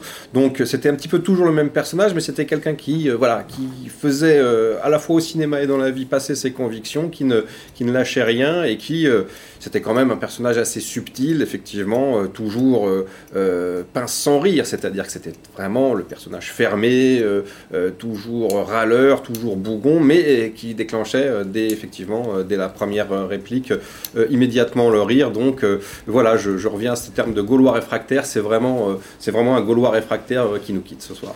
Alors on va rejoindre Bruno Kras tout de suite. Merci Bruno d'être avec nous. C'est effectivement un personnage de notre vie euh, artistique, le cinéma, le théâtre, je disais tout à l'heure complet, parce que c'était aussi euh, euh, évidemment un auteur et pas juste, si j'ose dire, le comédien que connaissaient tous les Français. Oui, et c'est- vrai, même si c'était souvent un second rôle, moi quand j'ai appris sa mort, je n'ai pas voulu y croire, c'était un choc, tellement il était proche de nous et tellement on l'admirait. C'était un scénariste, il a travaillé pour René, qui est un grand auteur, donc c'était un scénariste, j'ai envie de dire, d'auteur intellectuel. Il a travaillé avec Agnès Jaoui, ils ont fait des films très beaux. Moi, il n'y a pas un seul film, même si parfois la critique était un peu, le griffait un peu, tellement ils avaient l'habitude du meilleur avec Jaoui Bakri. Mais il n'y a pas un seul film qu'ils ont fait ensemble qui est mauvais. Le goût des autres, euh, il a écrit un air de famille pour Cédric Clapiche, il avait écrit Cuisine et dépendance pour Philippe Puy. C'était un excellent scénariste, un très bon acteur, et c'est vrai que c'était un homme très particulier. Moi, quand je l'interviewais, c'est tout juste s'il me disait pas, je vous en pose des questions, donc il avait un côté bougon, râleur, mais formidablement sympathique. Et comment peut-on à ce point aimer quelqu'un qui est bougon et râleur? Ben voilà, parce qu'il dégageait une intelligence, une finesse. Et qu'est-ce qu'on aimait le voir à l'écran? Qu'est-ce qu'on aimait le voir râler et envoyer paître tout le monde? Il était jamais d'accord. C'était, c'était le plus beau râleur euh, du cinéma français de ces 30 ou 40 dernières années. Donc, c'est, c'est vraiment un choc. Hein. Vous voyez, euh, il n'a pas beaucoup fait de premier rôle. Euh, mais je me souviens de lui dans un air de famille, quand il discute euh, avec Jean-Pierre Daroussin, quand ils sont au bar, etc. Qu'est-ce, quel acteur Et qu'est-ce qu'il était sympathique surtout, profondément chaleureux et humain à travers ce, ces, sa râlerie. Voilà, c'est vraiment une grande perte et je sais qu'on va beaucoup parler de, de cette absence parce que il va, il va vraiment manquer beaucoup au, cinéma français. Voilà, ça fait partie de, de, de ces, de ces acteurs dont on parlera longtemps et qui vont beaucoup manquer. Restez cas, avec nous, Bruno. quel- Restez avec nous encore quelques minutes. On va parler aussi du, du Jean-Pierre Bacry, qui est aussi un homme de, de théâtre, euh, aussi, et également auteur de théâtre. Gérard Miller. Oui, je, je veux rester sur ce que dit Bruno à propos de la râlerie, des râleurs, même des, râleurs. réfractaires. C'est qu'il y a, il y a une tradition aussi dans le cinéma français. Je- je- chaque fois qu'un grand acteur meurt, on, on- on pense à, à l'histoire du cinéma français aussi. Et, et on voit bien que c'est une tradition, je ne sais pas, de, de Jean-Yann, de Blier, le père. C'est une tradition, euh, y compris même comme scénariste d'Audiard. Enfin, il y avait cette tradition finalement euh, qui était très inscrite dans le cinéma. Et même Lino Ventura ou Jean Gabin, c'était aussi, ils avaient cette dimension de râlerie. Et c'est vrai que chez, chez, chez Bacri, ça reste présent avec un côté. Euh, on, signalait son engagement politique, c'est que c'est vrai que ces grands râleurs, alors pas tous forcément, étaient plutôt situés à droite dans l'histoire du cinéma, comme d'ailleurs beaucoup des grands acteurs, euh, que ce soit de Funès ou, d'autres. Et lui, effectivement, il s'est inscrit dans, ce côté plutôt à gauche. Et ce que disait Rib est aussi très juste, c'est-à-dire que le côté pas people du tout, c'est-à-dire qu'il les tenait quand même à distance un petit peu, tous ceux qui voulaient faire de sa notoriété un étendard. Et, quand on les, les croisait, moi je les ai croisés à la, à la bonne distance, j'imagine qu'il souhaitait qu'on les croise, c'est-à-dire un petit peu loin. C'est que manifestement, c'était pas non plus des gens qui, voulaient, je dis des gens parce que je pense à Jaoui et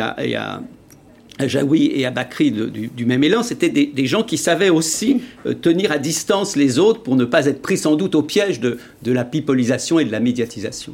Euh, Bruno Kras, euh, justement, chaque fois quand on parle de Bacri, on évoque aussi ce couple avec Agnès Jaoui. C'était un véritable couple qui travaillait, ils créaient ensemble à la fois euh, au théâtre, à la fois au cinéma. Ils étaient euh, inséparables professionnellement, en tout cas. Oui, c'est vrai, il n'y a pas beaucoup de grands scénaristes ces 20 dernières années comme eux deux. Et je sais qu'ils travaillaient, ils étaient très difficiles dans le travail. Ils raturaient, ils cherchaient le bon mot, celui qui va faire rire. C'était vraiment d'excellents scénaristes. Ils ont écrit des pièces de théâtre, Cuisine indépendante CE, Un air de famille CE, ça a été théâtre de cinéma, mais au départ, c'était des pièces de théâtre. Donc oui, c'était des très très bons écrivains, dramaturges, scénaristes, et, et, et c'est vrai ce que, ce, que, ce que disait Gérard Villers, c'est vrai que euh, derrière sa, derrière sa, sa râlerie, euh, il y avait une grande intelligence et, et un, un grand, grande humanité. Et moi, j'ai une anecdote. Je me souviens que j'étais à Cannes. Moi, j'ai toujours soutenu les Jacques Batterie. Et je me souviens que la, la presse française éreintait un peu. Je pense que c'est un film qui s'appelait comme une image, il y a une dizaine d'années. Et je me souviens que toute la critique internationale est portée au nu en disant c'est presque du Woody Allen. C'est la tradition de Woody Allen. Vous voyez? Donc la presse internationale, il faut dire que la presse française n'a pas toujours été tendre avec les Jaoui Bakri. Justement, parce qu'ils étaient un peu fermés, ils n'étaient pas du tout people, ils, ils faisaient pas de courbettes, voilà, ils faisaient pas de promotion facile, et du coup, euh, du coup, ça, voilà, ça, ça, ça gênait certains. En tout cas, ce sont des, grands scénaristes tous les deux. Vous voyez, j'en parle au présent, mais euh, voilà, c'est vraiment un choc la, la, mort de Bakri, surtout qu'il était jeune. Euh, 69 ans, c'est jeune. Donc euh, moi, j'ai pas compris, j'ai pas cru. Il a fallu que je vérifie, que, que, que je cherche à l'AFP parce que je ne pouvais pas croire. Je croyais que c'était une fausse nouvelle. Voilà, je ne pouvais pas y croire euh, à la, mort de Jean-Pierre Bacry. Bruno, on va retrouver dans un instant, on va, on va regarder euh, ensemble un extrait de Photo de famille euh, de Cécilia Rouault. C'est euh, le dernier film de Jean-Pierre Bacry, 2018. On ne devait pas se retrouver devant le métro. Quelle heure il est? Midi 22. T'as raison. C'est à quelle heure l'enterrement? J'ai aucune envie d'y aller. Personne n'a envie d'y aller. Bonjour maman, ça va bien? Qui est encore celui-là? C'est ton fils, Pierre. Ah oui. Heureusement qu'elle a votre femme. Mon ex-femme. Ah, ah oui. Bah, c'est bien triste ça aussi. Oui, bon. Euh... Vous avez entendu ce qu'elle a dit, mamie, tout à l'heure? Je voudrais mourir à Saint-Julien. Je dit que c'était peut-être important qu'on pourrait y penser. Mais elle a peut-être pas envie de mourir tout de suite, si. Ok, d'accord, c'est bon, laissez tomber. Mais très néposée quand même. Votre grand-mère est sortie de chez elle plusieurs fois, plusieurs nuits. Bon, c'est quoi l'idée? Vous voulez la mettre dans une maison de vieux, c'est ça? Non. Ah si, c'est un peu ça quand même. Oui, c'est un peu ça. Ça, ça doit pas être facile euh, tous les jours, hein, parce qu'ils sont pas tous... Euh, pas tous étanches, quoi. Pardon? Voilà, euh, dernier film euh, de Jean-Pierre euh, Bacry. vous le disiez tout à l'heure, Bruno, il a tourné avec tous les, les, grands réalisateurs. Il a aussi effectivement écrit des scénarios intéressants et importants. C'est un homme de cinéma, comme on dit à chaque fois, ou plutôt un homme de théâtre?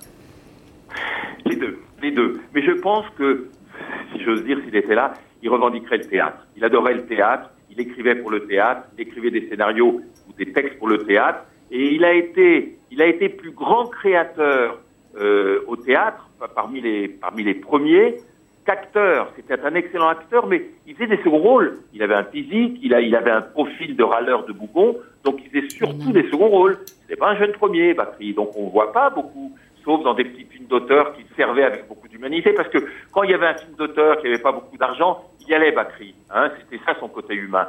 Il, il, y allait à fond. Mais en tout cas, euh, je me souviens de tous ces films, même au bout du compte, l'un des derniers, Jaoui Bakri, qui est passé à la télévision, à l'époque où le film est sorti, les gens faisaient un peu l'amour, et quand on le regarde à la télévision, on dit mais qu'est-ce que c'est bien quand même. C'est-à-dire que les films Jaoui Bakri, ils vieillissent très très bien. Ce sont des comédies euh, dramatiques de haut vol. Ils font rire, ils font penser, rappelez-vous du goût des autres, ils parlent de tout, du racisme, de l'image, de tout, de, de, de, toute la société euh, et, et, et ses forces qu'ils font. Voilà, ça restera parce qu'il y a un vrai fond dans ce qu'ils écrivent. Et il Oui. fallait l'écrire. Voilà. Ouais, le, le premier grand succès, c'est Cuisine et Dépendance. On est dans les années Absolument. 93 en tout cas, théâtre, cinéma. Oui, c'est- c'est Cuisine d'indépendance, mais le film est moins resté, le film de Philippe Muil, Cuisine d'indépendance, est moins resté qu'un air de famille. Parce qu'un air de famille, on va le revoir à la télévision. Hein, le film de Clapiche, c'est tendre, c'est émouvant. Euh, Il y a Catherine Fro avec l'histoire du collier, du collier de chien. Euh, quand on lui offre le collier, c'est drôle. Il y a des scènes avec des Daroussin qui sont inénarrables et en même temps, c'est bouleversant. Quand vous voyez la première fois que vous êtes jeune, vous riez. La deuxième fois, quand vous avez un peu mûri, vous dites oh là là, mais qu'est-ce que c'est sombre, qu'est-ce que c'est sombre cette ère de famille, sur la famille, sur les conflits, sur les non-dits, c'est magnifique, c'est un film magnifique. Pour moi, je pense que c'est le, le, le- avec le goût des autres, un air de famille signé Clapiche, Le goût des autres, signé Chaoui Bakri, ce sont les deux grands films de, de la carrière de Jean-Pierre. On va regarder un, un- un extrait du film Didier. C'est un peu particulier, euh, ce film. Ah oui, Euh, effectivement, on va, on va le regarder. On vous retrouve tout de suite après, euh, euh, Bruno. Didier. Tu peux pas, quand tu vois quelqu'un, tu peux pas d'entrer comme ça, lui sentir le cul. C'est- c'est- C'est c'est important, ça, c'est très important. On ne sent pas le cul quand on connaît pas.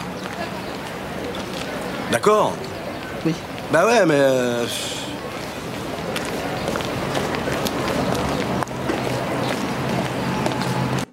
Voilà, ce personnage euh, joué par Alain Chabat qui est, qui est en fait Didier, c'est un chien. Voilà, c'est pour ça que on, après avoir écouté euh, ce petit dialogue, on, on comprend le malaise, si je puis m'exprimer ainsi. Bruno. Et il n'y a, que Bakri qui peut faire des rôles comme ça. C'est- là où il était fort. C'est que il osait, il pouvait tout oser, Bakri. Il n'avait rien à faire du, reste. Voilà. Et, je repense à, à ce côté engagé qu'il avait. Je me souviens que, que ce soit à Cannes, que ce soit au César, il était toujours rétif. Voilà, c'est le mot. Rétif, Chaoui, Chaoui et Bakri. Parce que le côté promo, le côté people, le côté critique, le côté prix, il détestait. Voilà. Il bossait dans l'ombre souvent.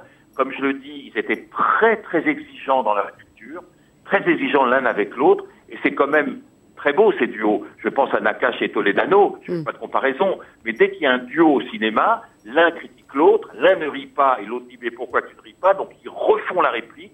Et je sais qu'ils travaillaient comme ça, avec énormément d'exigences. Et c'est c'est ce qui fait les œuvres qui restent longtemps. Les œuvres qui sont travaillées, retravaillées, peaufinées, euh, on supprime des mots, on racle, on rature, et ça fait des, des, des vraies œuvres. C'est, je vais pas les comparer à Molière, mais c'est, c'est des, c'est des, c'est des Molières de notre temps, voilà. C'est des, c'est des Molières dans la, dans la mesure où, où ils parlent de la société dans laquelle on vit, ils critiquent, ça reste humain, c'est drôle, voilà, voilà. C'est, je, je- j'ose dire, voilà, Molière ne les aurait pas reniés, j'ose le dire. Et Vous osez le dire, vous avez raison, Bruno. Gérard. Oui, c'est- c'est aussi important de souligner que peut-être qu'on va dire que c'est les hasards des scénarii, mais il n'écrasait personne dans les films. Beaucoup des films sont des films, comme on dit, euh, un film choral, voilà. Et, et c'est le cas effectivement pour un air de famille, mais j'ai vu très récemment, euh, j'ai montré à, à ma dernière fille qui a 11 ans Le sens de la fête, où il joue un personnage extraordinaire de traiteur, je crois qu'il s'appelle Max, et c'est typiquement des films où il est à l'aise, parce qu'il y a, y a une pléiade de comédiens formidables. Lui est extraordinaire, c'est certainement le meilleur dans le film, mais il n'écrase personne avec son talent. Et je crois que c'est souvent été le cas euh, dans les films où il a joué. David? C'est juste, c'est vrai qu'il magnifiait le, le collectif, alors sans surinterpréter la, la dimension politique, ça a été dit, c'était un homme de gauche, mais je ne me souviens pas l'avoir vu dans quelques manifestations de la gauche caviar, y compris pour des prises de position en faveur de tel ou tel euh, candidat à telle ou telle élection. Et pourtant, euh, c'est vrai que tous ces films, euh, il y a toujours un- une dimension sociétale, il y a toujours quelques petits coups de griffe, et il y a toujours effectivement ce ton aigre-doux euh, dans ces personnages euh, qui montrent que finalement, bah, il n'était euh, à la fois pas dupe et il avait euh, de véritables convictions. C'est ce personnage euh, assez froid, un petit peu gris, pince sans rire, mais qui fait, qui fait tellement rire que finalement euh, l'effet est, démultiplié. Donc à l'évidence, ça fait partie de voilà d'un acteur euh, euh, qu'on n'avait peut-être pas remarqué à sa juste valeur de son vivant, mais qui aujourd'hui marquera les mémoires et bien sûr qui manquera. Bruno Kras, l'engagement politique du couple, en même temps, ils étaient très présents dans la vie, ils prenaient des engagements, ils disaient ce qu'ils pensaient, en même temps, euh, on les voyait pas non plus tout le temps en tête des manifs, quoi. C'était un, un équilibre entre euh, la volonté de dire ce qu'ils pensent, de- d'affirmer leur engagement, sans être non plus très, très, très en avant. Non, non, parce que c'était pas des, des gens qui avaient une carte, vous voyez ce que je veux dire Ils n'avaient pas une, n'étaient pas encartés. C'était des gens qui étaient engagés humainement dans leur vie. C'est-à-dire qu'ils acceptaient de faire des films d'auteur, c'est-à-dire qu'ils acceptaient, voilà, ils- ils- chaque fois, les films qu'ils qu'ils faisaient avaient du sens, mais c'est vrai que c'était, c'était, pas des gens qui revendiquaient des idées politiques comme ça sur le devant de la scène. Ils étaient très discrets, mais ça, n'était que, ça n'avait que plus de force leur engagement. C'était un engagement dans le métier d'artiste, dans le métier d'acteur, dans le métier du théâtre et du scénario. Ils voulaient pas se laisser faire. Ils étaient encore une fois un peu rétifs, mais c'était un vrai engagement humain. Et partout, et, et moi je, je pense à des films, je le revois dans La Boule les Pins, et je revois son, son, petit côté râleur, parce que ce qui était assez extraordinaire, c'est qu'il était comme ça au cinéma, mais il était comme ça aussi un peu dans la vie, vous voyez, en tout cas avec les journalistes. Il avait un recul, il était un peu méfiant, et il avait ce côté un petit peu euh, distant avec les journalistes. Et ça fait partie aussi des grands acteurs.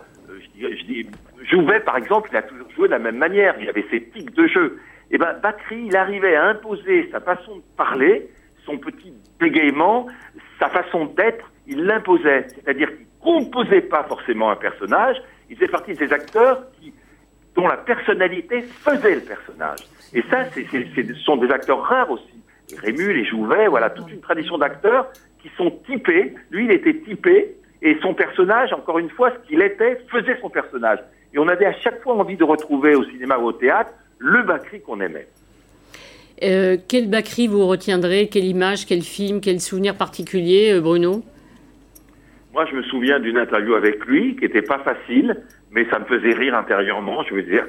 Il vous engueulait, ça veut dire ça, Bruno En clair, il, Ouais. il vous engueulait un peu, c'est ça? Ah oui, mais il m'engueulait un peu. Je me disais, mais on va pas le changer. C'est, c'est le Bakri du cinéma. Donc moi, ça m'impressionnait pas, ça je me souviens. Et puis, euh, c'est le Bakri de tous les films. Moi, j'ai envie de, j'ai qu'il me fasse rire à nouveau. Dans le sens de la fête euh, dont parlait Gérard Miller, c'est, il est drôle comme tout. Il faut revoir le sens de la fête, il faut revoir un air de famille. Il faut, faut revoir euh, Le goût des autres, qui sont les grands films. Smoking, no Smoking, on n'en a pas beaucoup parlé. Quel film Quel film qu'il a écrit pour Alain René Il s'entendait. Et puis il fallait s'entendre avec Alain René, hein, qui n'était pas forcément un, un, un- un cinéaste facile. Ben voilà, tout ça c'était Bakri et, et on va penser à lui, on va penser à lui beaucoup. Voilà, il va, il va, je vous- il va vraiment nous manquer. Merci Bacri. beaucoup Bruno. Crass. On va terminer cette séquence en écoutant Jean-Pierre Bacry. On connaît la chanson qui était un film euh, tout à fait particulier qu'il faut aussi euh, revoir. Euh, très étrange mais, mais, mais très bon. On l'écoute Jean-Pierre Bacry en parler de ce film. On a fait en sorte de choisir toujours des choses très très rengaines, enfin des si, quoi, des choses que tout le monde connaît et, et auxquelles tout le monde peut s'identifier immédiatement. C'était ça le but. C'est une poupée qui fait non, non, non, non, non. Toute la journée, elle fait non, non, non, non, non.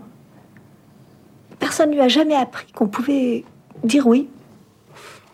Elle m'a dit d'aller siffler là-haut sur la colline, de l'attendre avec un petit bouquet d'églantines. J'ai cueilli des fleurs, euh, j'ai sifflé tant que j'ai pu. J'ai attendu, attendu, elle est jamais venue. Zai, zai, euh, euh.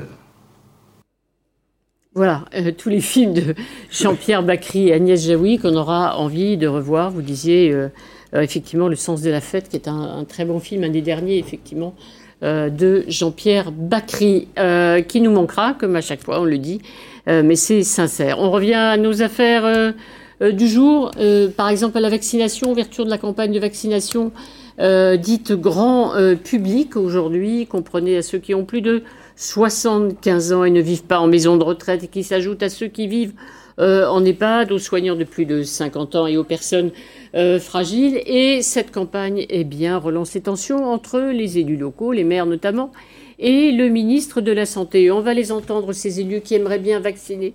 Mais, mais, mais, ils se plaignent, il n'y a pas de dose, c'est difficile.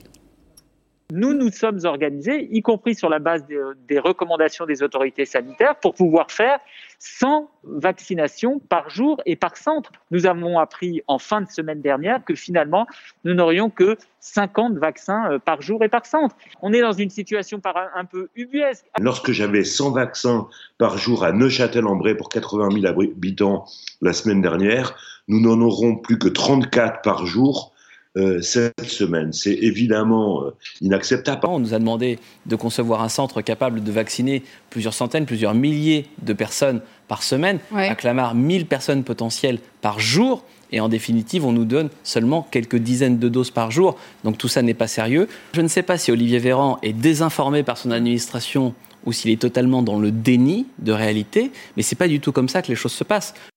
Alors Olivier Véran, justement, déni de réalité mal informé, ben non, euh, le ministre assume, euh, tout va bien. Cette euh, organisation logistique, je le dis, elle fonctionne, elle est opérationnelle, elle continue de monter euh, en régime. La semaine dernière, nous avions vacciné plus de 70 000 personnes sur un jour donné. Cette semaine, ce sera encore davantage. Avec l'accélération de la campagne de vaccination dans les EHPAD, nous aurons largement atteint notre objectif du million de Français vaccinés euh, d'ici à la fin du mois. Cette semaine, nous aurons une nouvelle livraison par les laboratoires Pfizer, puis d'autres livraisons viendront les semaines suivantes. Voilà, tout va bien. On regarde quand même toujours test comparatif, euh, combien de vaccinations en France, combien de vaccinations euh, ailleurs. Euh, hop, voilà. On voit quand même qu'on est, regardez, euh, 1 153 000 notamment en Italie. On est toujours à 422 000 en France. Quand on regarde aussi les chiffres, les objectifs, on pourra vacciner euh, 4 millions, si tout va bien, de Français, euh, dit Olivier Véran, fin février. Il y en a plus de 6 400 000 potentiellement éligibles, comme on dit, euh, au vaccin. Le gouvernement a toujours un temps de retard euh, ou bien les élus lui font-ils un mauvais procès, David? Les deux, mon général. Il faut rappeler que les élus, depuis le début de cette affaire du Covid, ça commence au mois de mars, avril. Il y avait bien sûr beaucoup d'élus qui spontanément avaient envie de d'œuvrer pour euh, leurs administrés. C'était le cas à l'époque pour les masques. masques. Donc vous avez des collectivités locales qui ont acheté des masques, qui les ont distribués, etc.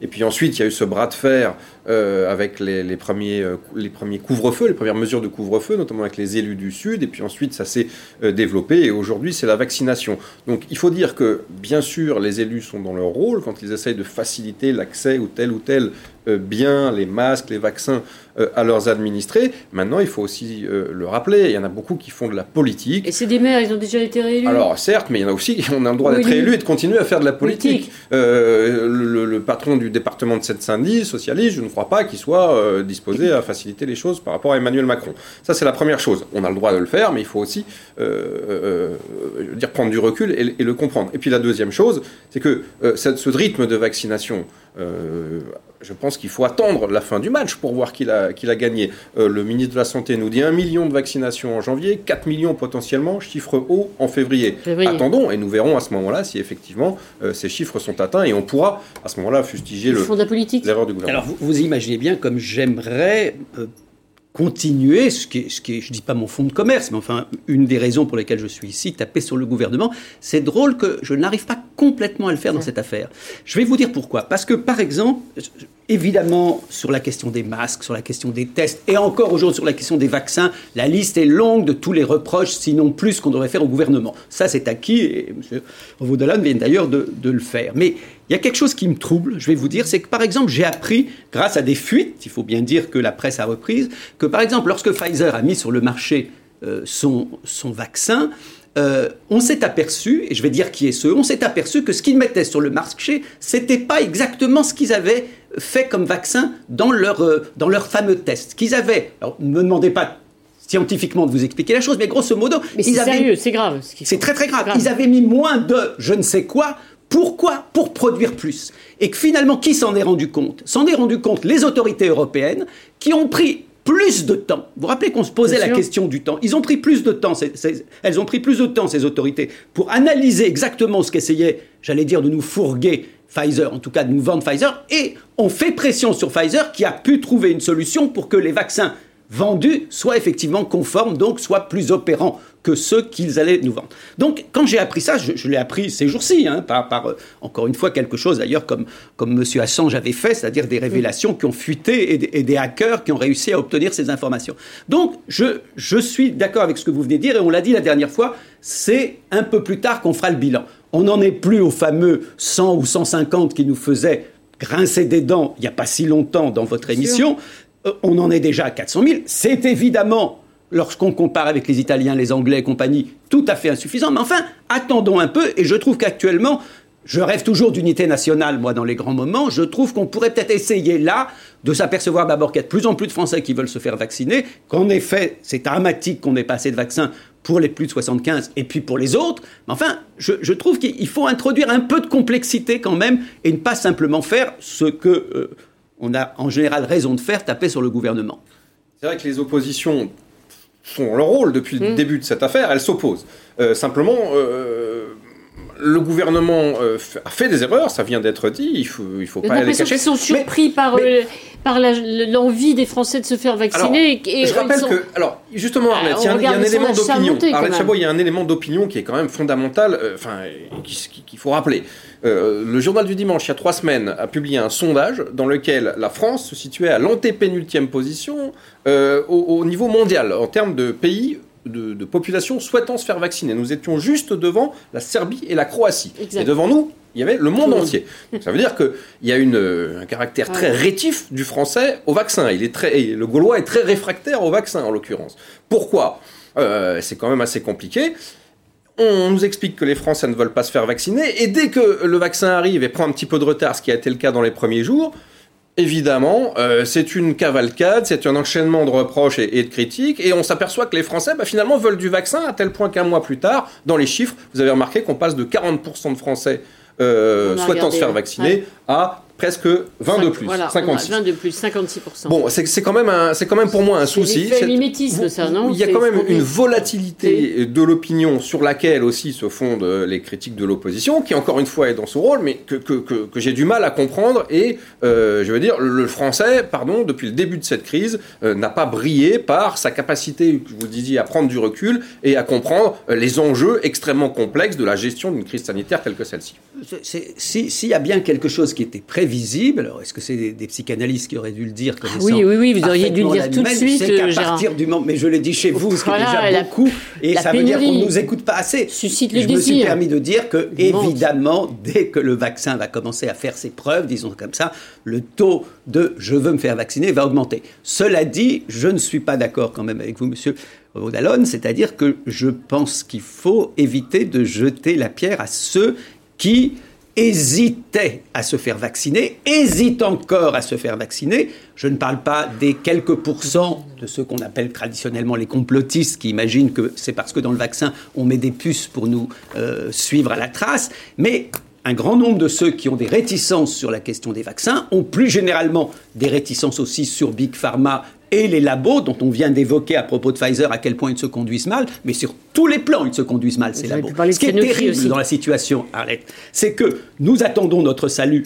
pour l'instant de ces labos qui, oui, donc de ces labos qui sont par ailleurs des entreprises très souvent, qu'est-ce qu'on va dire, délinquantes, sinon criminelles. Je- je- J'espère que... Alors, on dit, bah oui, mais tu as bien besoin du vaccin. Oui, j'ai bien besoin du vaccin. Mais exactement comme on est capable de dénoncer les violences policières et de dire qu'on a besoin de la police, qu'on la soutient et qu'on n'est absolument pas pour qu'on lui cogne dessus à quatre quand un flic est par terre. Donc, il faut avoir un peu de complexité dans la tête. Évidemment qu'on a besoin, mais j'espère peut-être on aura le temps de parler de ce qui se passe en France avec Sanofi. Bah, Euh, dites un mot de Sanofi parce mais que je dis un mot de Sanofi, c'est-à-dire que c'est-à-dire qu'ils annoncent le plan, ils confirment le plan de suppression d'emplois, c'est dire à peu près euh, 1700 globalement dans le monde, 1000 euh, en Europe, dont 300 beaucoup de chercheurs, dont en beaucoup de- France, de, 1000 en France et 300 à 400 dans le domaine de la recherche Donc et c'est du ça, développement. c'est quand même quelque chose qui est absolument dramatique, c'est-à-dire que ce- cette puissance qu'est Sanofi n'a pas été capable, on ne peut pas forcément lui jeter la pierre, mais n'a pas été capable quand même de faire un vaccin français, ce qui aurait quand même été une chose essentielle pour la grande puissance que nous sommes, qu'ensuite on voit que depuis des années, on limite les crédits, euh, euh, le- les investissements en matière de recherche, alors que Sanofi bénéficie évidemment de millions, de dizaines de millions, de centaines de millions d'euros euh, de- de- d'aide qui auraient dû servir à ça. En même temps, alors qu'ils ont donné de l'argent à leurs actionnaires, sauf erreur de ma part, qu'ils n'ont pas du tout, ils sont en train de prévoir des licenciements. Donc, c'est, quand je disais, ces grandes entreprises pharmaceutiques sont quand même à la fois nécessaires et indispensables, et parfois salutaires et même salvatrices, en même temps, il y a quand même des crapuleries. Là, c'est, c'est un- une angoisse absolue pour les salariés de savoir que dans cette période où, encore une fois, on, bénéficie- on fait bénéficier les actionnaires, on va licencier euh, des salariés. Sur Sanofi, c'est vrai que ce qui, moi, ce qui me dérange, c'est que euh, finalement, euh, on soit un petit peu euh, ridiculisé en termes de compétitivité. compétitivité. Vous le disiez, pas assez de financement des- des- des- de la recherche, on est d'accord, mais pas assez de liens opérationnels entre la recherche et les débouchés euh, en termes d'entreprise, d'entrepreneuriat et de, et, de, et de développement économique. Euh, je crois que la France, euh, compte tenu des potentialités qu'elle a, est très en retard sur ce, sur point-là. Après, moi, ça me gêne plus, si vous voulez, de voir que Sanofi est bon dernier euh, et que nous, allons devoir attendre la fin de l'année pour avoir un vaccin qui plus est avec une technologie assez traditionnelle, alors que tous les vaccins dont on parle actuellement, enfin qu'on pratique, sont, sont, sont à ARN messager, donc une nouvelle technologie. Alors que précisément au début de cette crise, que, que ne nous avait-on pas expliqué que, un, euh, il fallait absolument relocaliser les industries stratégiques, que deux, c'était une affaire de souveraineté, et que trois, bien évidemment, au premier rang d'entre elles, il fallait euh, retrouver une forme de puissance économique au niveau de l'industrie de pharmaceutique. Donc ça, c'est un premier échec. Et moi, je trouve ça euh, beaucoup plus dommageable, beaucoup plus grave que toutes ces petites pinailleries. Vous avez raison, Gérard Miller, sur le fait que les gens ont le droit de, de, de comment dire, d'être rétif au vaccin, de craindre les effets secondaires, de ne pas vouloir euh, euh, s'en donner, euh, je dirais, à cœur ouvert à, Big Pharma. Vous avez tout mm. à fait raison. Mais là, on est dans autre chose. On est dans la critique, le pinaillage permanent. Dès que le gouvernement fait un choix, eh bien, on, conteste. Il s'agit de couvre-feu à 18h dans tel département. Pourquoi pas à 20h Pourquoi pas à 16h Pourquoi pas dans tel autre département? Pourquoi pas de reconfinement? Et ainsi de suite. C'est un, le, le Covid est une crise sans fin, mais c'est un débat sans fin et sur des, des, des, des, éléments qui me semblent, moi, absolument infondés. Je trouve que, voilà, et, tout le monde tâtonne. Tous les gouvernements, tous les gouvernements à l'échelle planétaire. N'allons pas trop loin. Je vais quand même retrouver un tout petit peu mes ah, bases. Voilà je vais quand même retrouver un peu mes bases. sinon, on vous a perdu, Gérard. Non, non, c'est pour ça que je vous ai un petit peu, parce que Je viens de me rappeler que M. Rodevalon est au journal du dimanche qui a parfois la gentillesse de m'accueillir dans ses colonnes, mais qui par moments ressemble beaucoup à la Pravda du dimanche. J'en étais sûr, mais attendez. Défense... Tel n'était pas le cas du média mélanchoniste auquel vous participiez, qui n'était pas du tout une Pravda, absolument pas, qui était un journaliste libre, et qui ne défendait absolument pas hmm. euh, les, les positions de Mélenchon et des Mao, euh, il faut jamais répondre à une critique par une critique, il faut d'abord écouter la critique qu'on vous fait. Donc, euh, Je ne suis pas certain que Mao ait beaucoup écouté, pour savoir les critiques. Qui prend souvent la défense de Macron, il faut reconnaître une chose, c'est qu'il y a eu je vais, je vais, citer quelqu'un euh, dans un autre journal qui est Libération. Ruffin a fait une, interview passionnante où notamment il François dit Ruffin, retrouvez François vos Ruffin de, de, voilà, je retrouve mes bases. Soumise. Non mais il dit quelque chose de très intéressant à propos justement des failles du gouvernement. Il dit ce sont des gens qui finalement ont failli parce qu'ils pensent la France comme une start-up nation. Ils n'ont pas le sens, ils ont détruit effectivement l'hôpital public, ils n'ont pas les bons réflexes qu'il faut dans une situation de ce genre. Euh, c'est pas que ce sont des criminels, évidemment, c'est pas des gens qui veulent notre mal, enfin ça serait absurde de le penser, mais en même temps ce sont des gens qui réfléchissent en fonction d'un certain de critères, dont la rentabilité, dont une supposée efficacité, etc.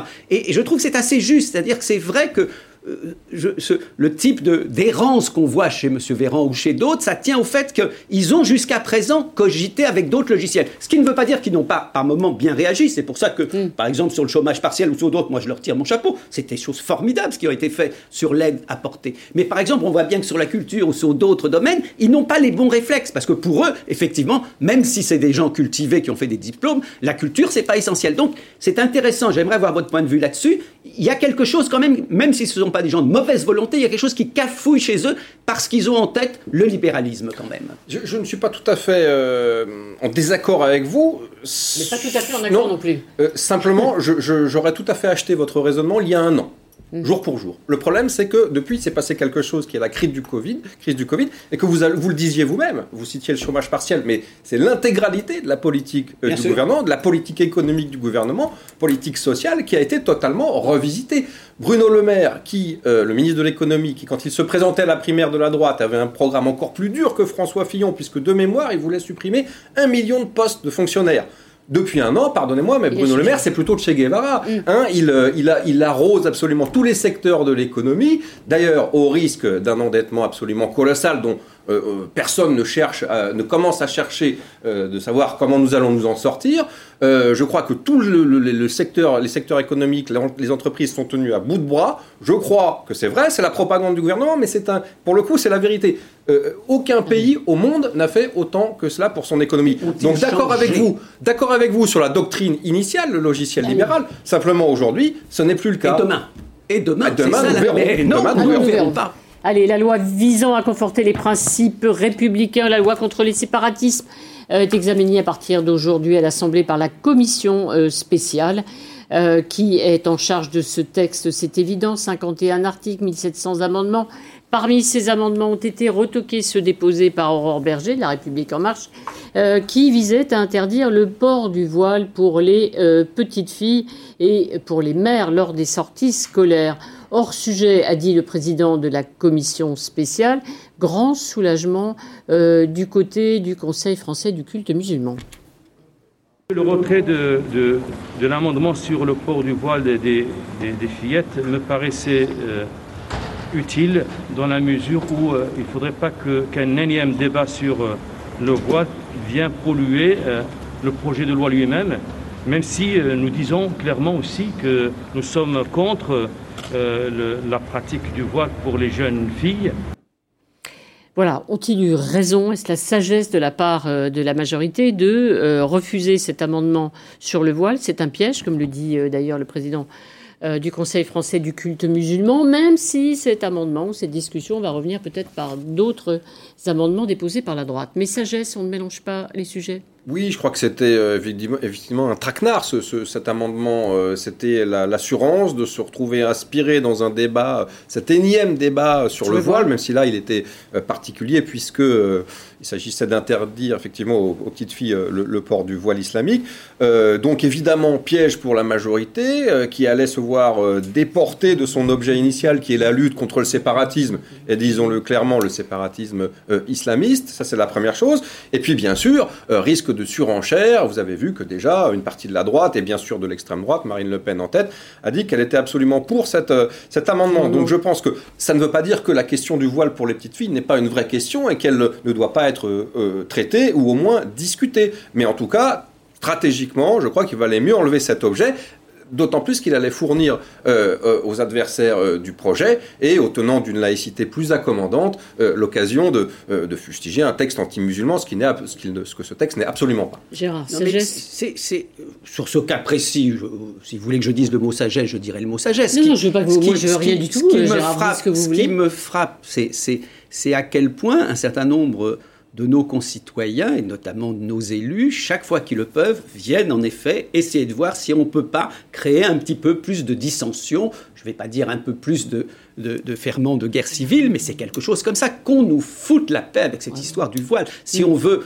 dire que le voile est une abomination, je le pense, c'est clair. Je ne suis absolument pas, pas plus que je ne suis pour que les femmes juives se rasent la tête et mettent des perruques, pas plus que je ne suis pour qu'effectivement il n'y ait aucune femme qui puisse euh, être prêtre ou que les prêtres se marient. Que sais-je? J'ai sur les religions un point de vue très voltairien et j'ai encore lu récemment tout ce qui s'est passé en Irlande jusqu'aux années 90. Vous avez vu avec ces femmes mères et ces, ces, ces, ces enfants morts. Enfin, j'en ai même, j'arrive même pas à en parler. Là-bas, on parle, le terme est tout à fait inapproprié, de génocide irlandais ou des bonnes sœurs ont, mm. laissé des, dizaines, des centaines, des milliers d'enfants et de leurs mères crever comme des chiens jusque dans les années 90. Donc, si vous me demandez mon sentiment sur les religions, je ne voudrais pas penser que je ne souhaite pas que les gens croient ce qu'ils veulent croire, mais enfin, j'aurais un point de vue sur l'ensemble des religions légèrement peu modéré. En même temps, je suis pour qu'on laisse les gens tranquille. Je suis prof à l'université, moi ça ne me pose pas de problème d'avoir des jeunes filles qui portent le voile, mais je ne changerai pas un mot de mes cours pour autant. Donc il faut savoir où sont les bonnes lignes.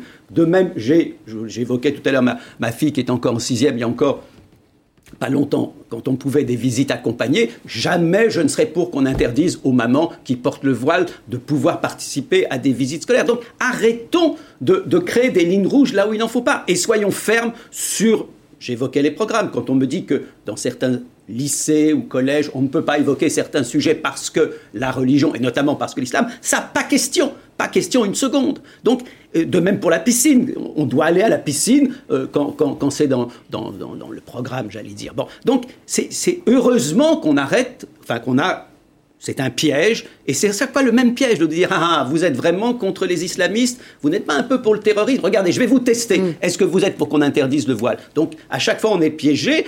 Enfin, on risque d'être piégé. Je crois qu'il faut être absolument ferme sur toute une série euh, de choses. Et évidemment, je, je, suis sensible au fait que dans des tas de pays, les femmes se battent pour ne pas porter le voile. Je ne suis pas complètement idiot. Mais en même temps, je sais que d'une certaine façon, c'est comme pour l'histoire du niqab ou, l'histoire mm. de, de, ce maillot de bain euh, inspiré burkini. Le, voilà, je cherchais le mot, le burkini, je l'ai même.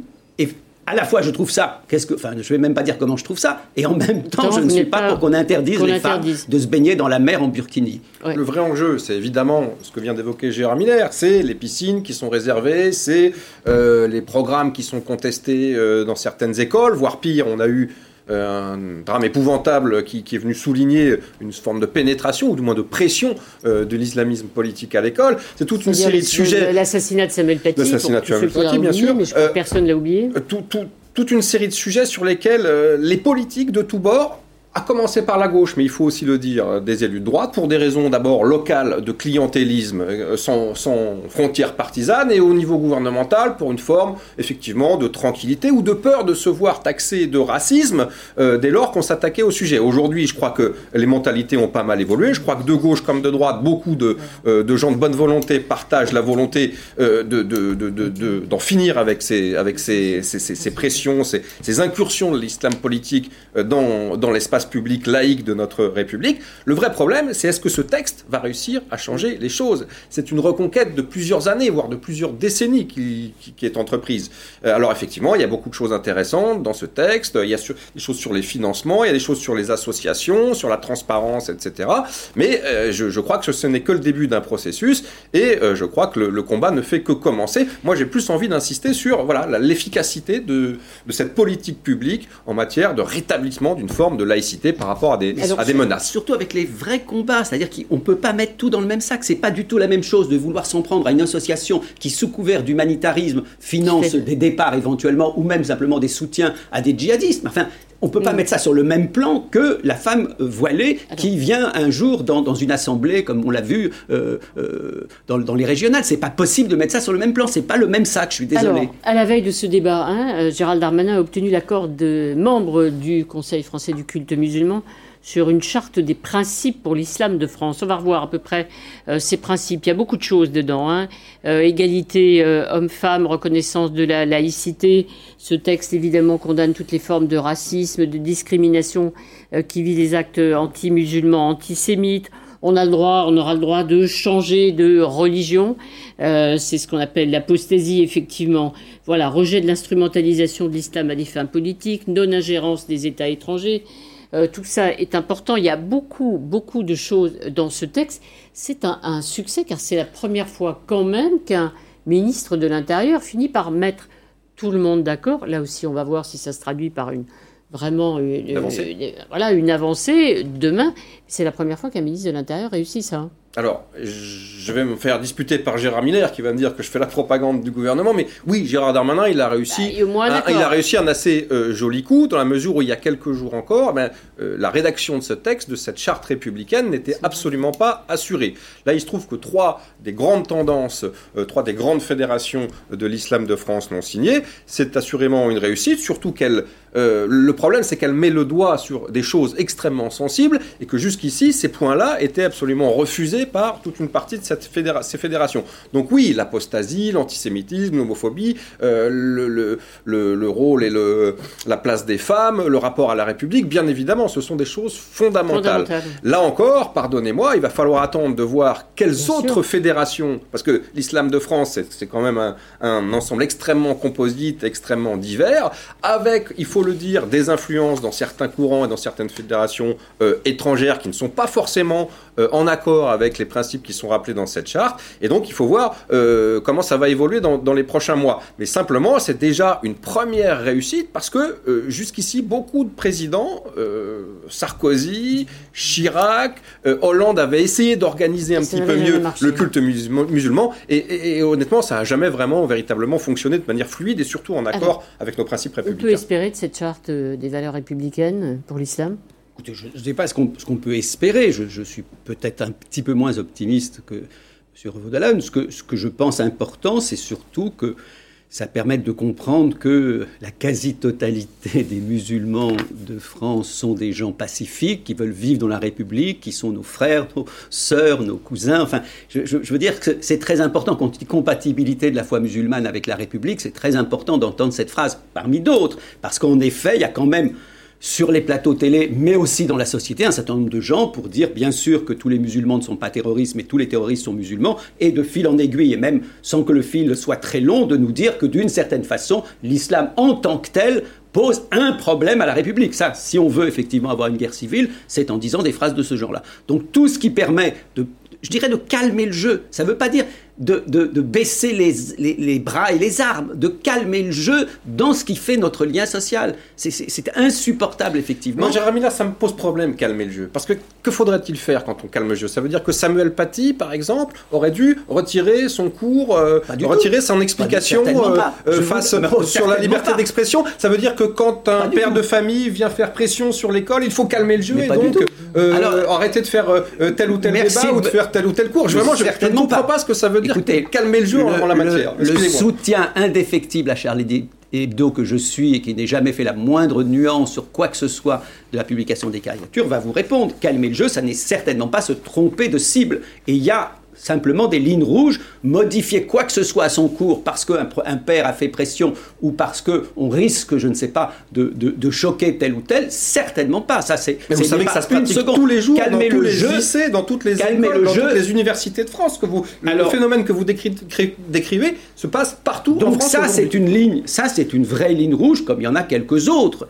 Mais au moment où on est en train de réfléchir aux vrais ennemis de la République, à la façon de les combattre, et encore une fois, je disais, ni baisser les bras, ni baisser les armes, ramener le côté, les mères voilées qui accompagnent les enfants dans les sorties scolaires, non. Pitié, pas ça, et pas plus que pour le Burkini, c'était un, un truc infinitésimal. Alors on peut dire, oui, mais c'est très symbolique. Eh ben, on s'occupera de ce type de symbole un peu plus tard. S'il faut un jour s'en occuper, on s'en occupera pour toutes les religions, ce que je ne crois pas possible parce qu'on doit respecter la façon. Mais on va pas faire une police du vêtement, donc calmer le jeu, ça ne veut certainement pas dire ne pas combattre ce que font euh, telle ou telle organisation euh, islamiste. Allez, on en parlera, on en a pour des semaines euh, de débat. Merci à tous les deux. Tout de suite, David Pujadas qui reviendra sur les vaccins, véritable pénurie ou cafouillage. Et puis, évidemment, cette information, l'image, Jean-Pierre Bacry, euh, qui euh, est mort aujourd'hui et que tout le monde salue avec un conseil, regardez euh, les films, vous passerez un beau moment. David Pujadas, c'est tout de suite.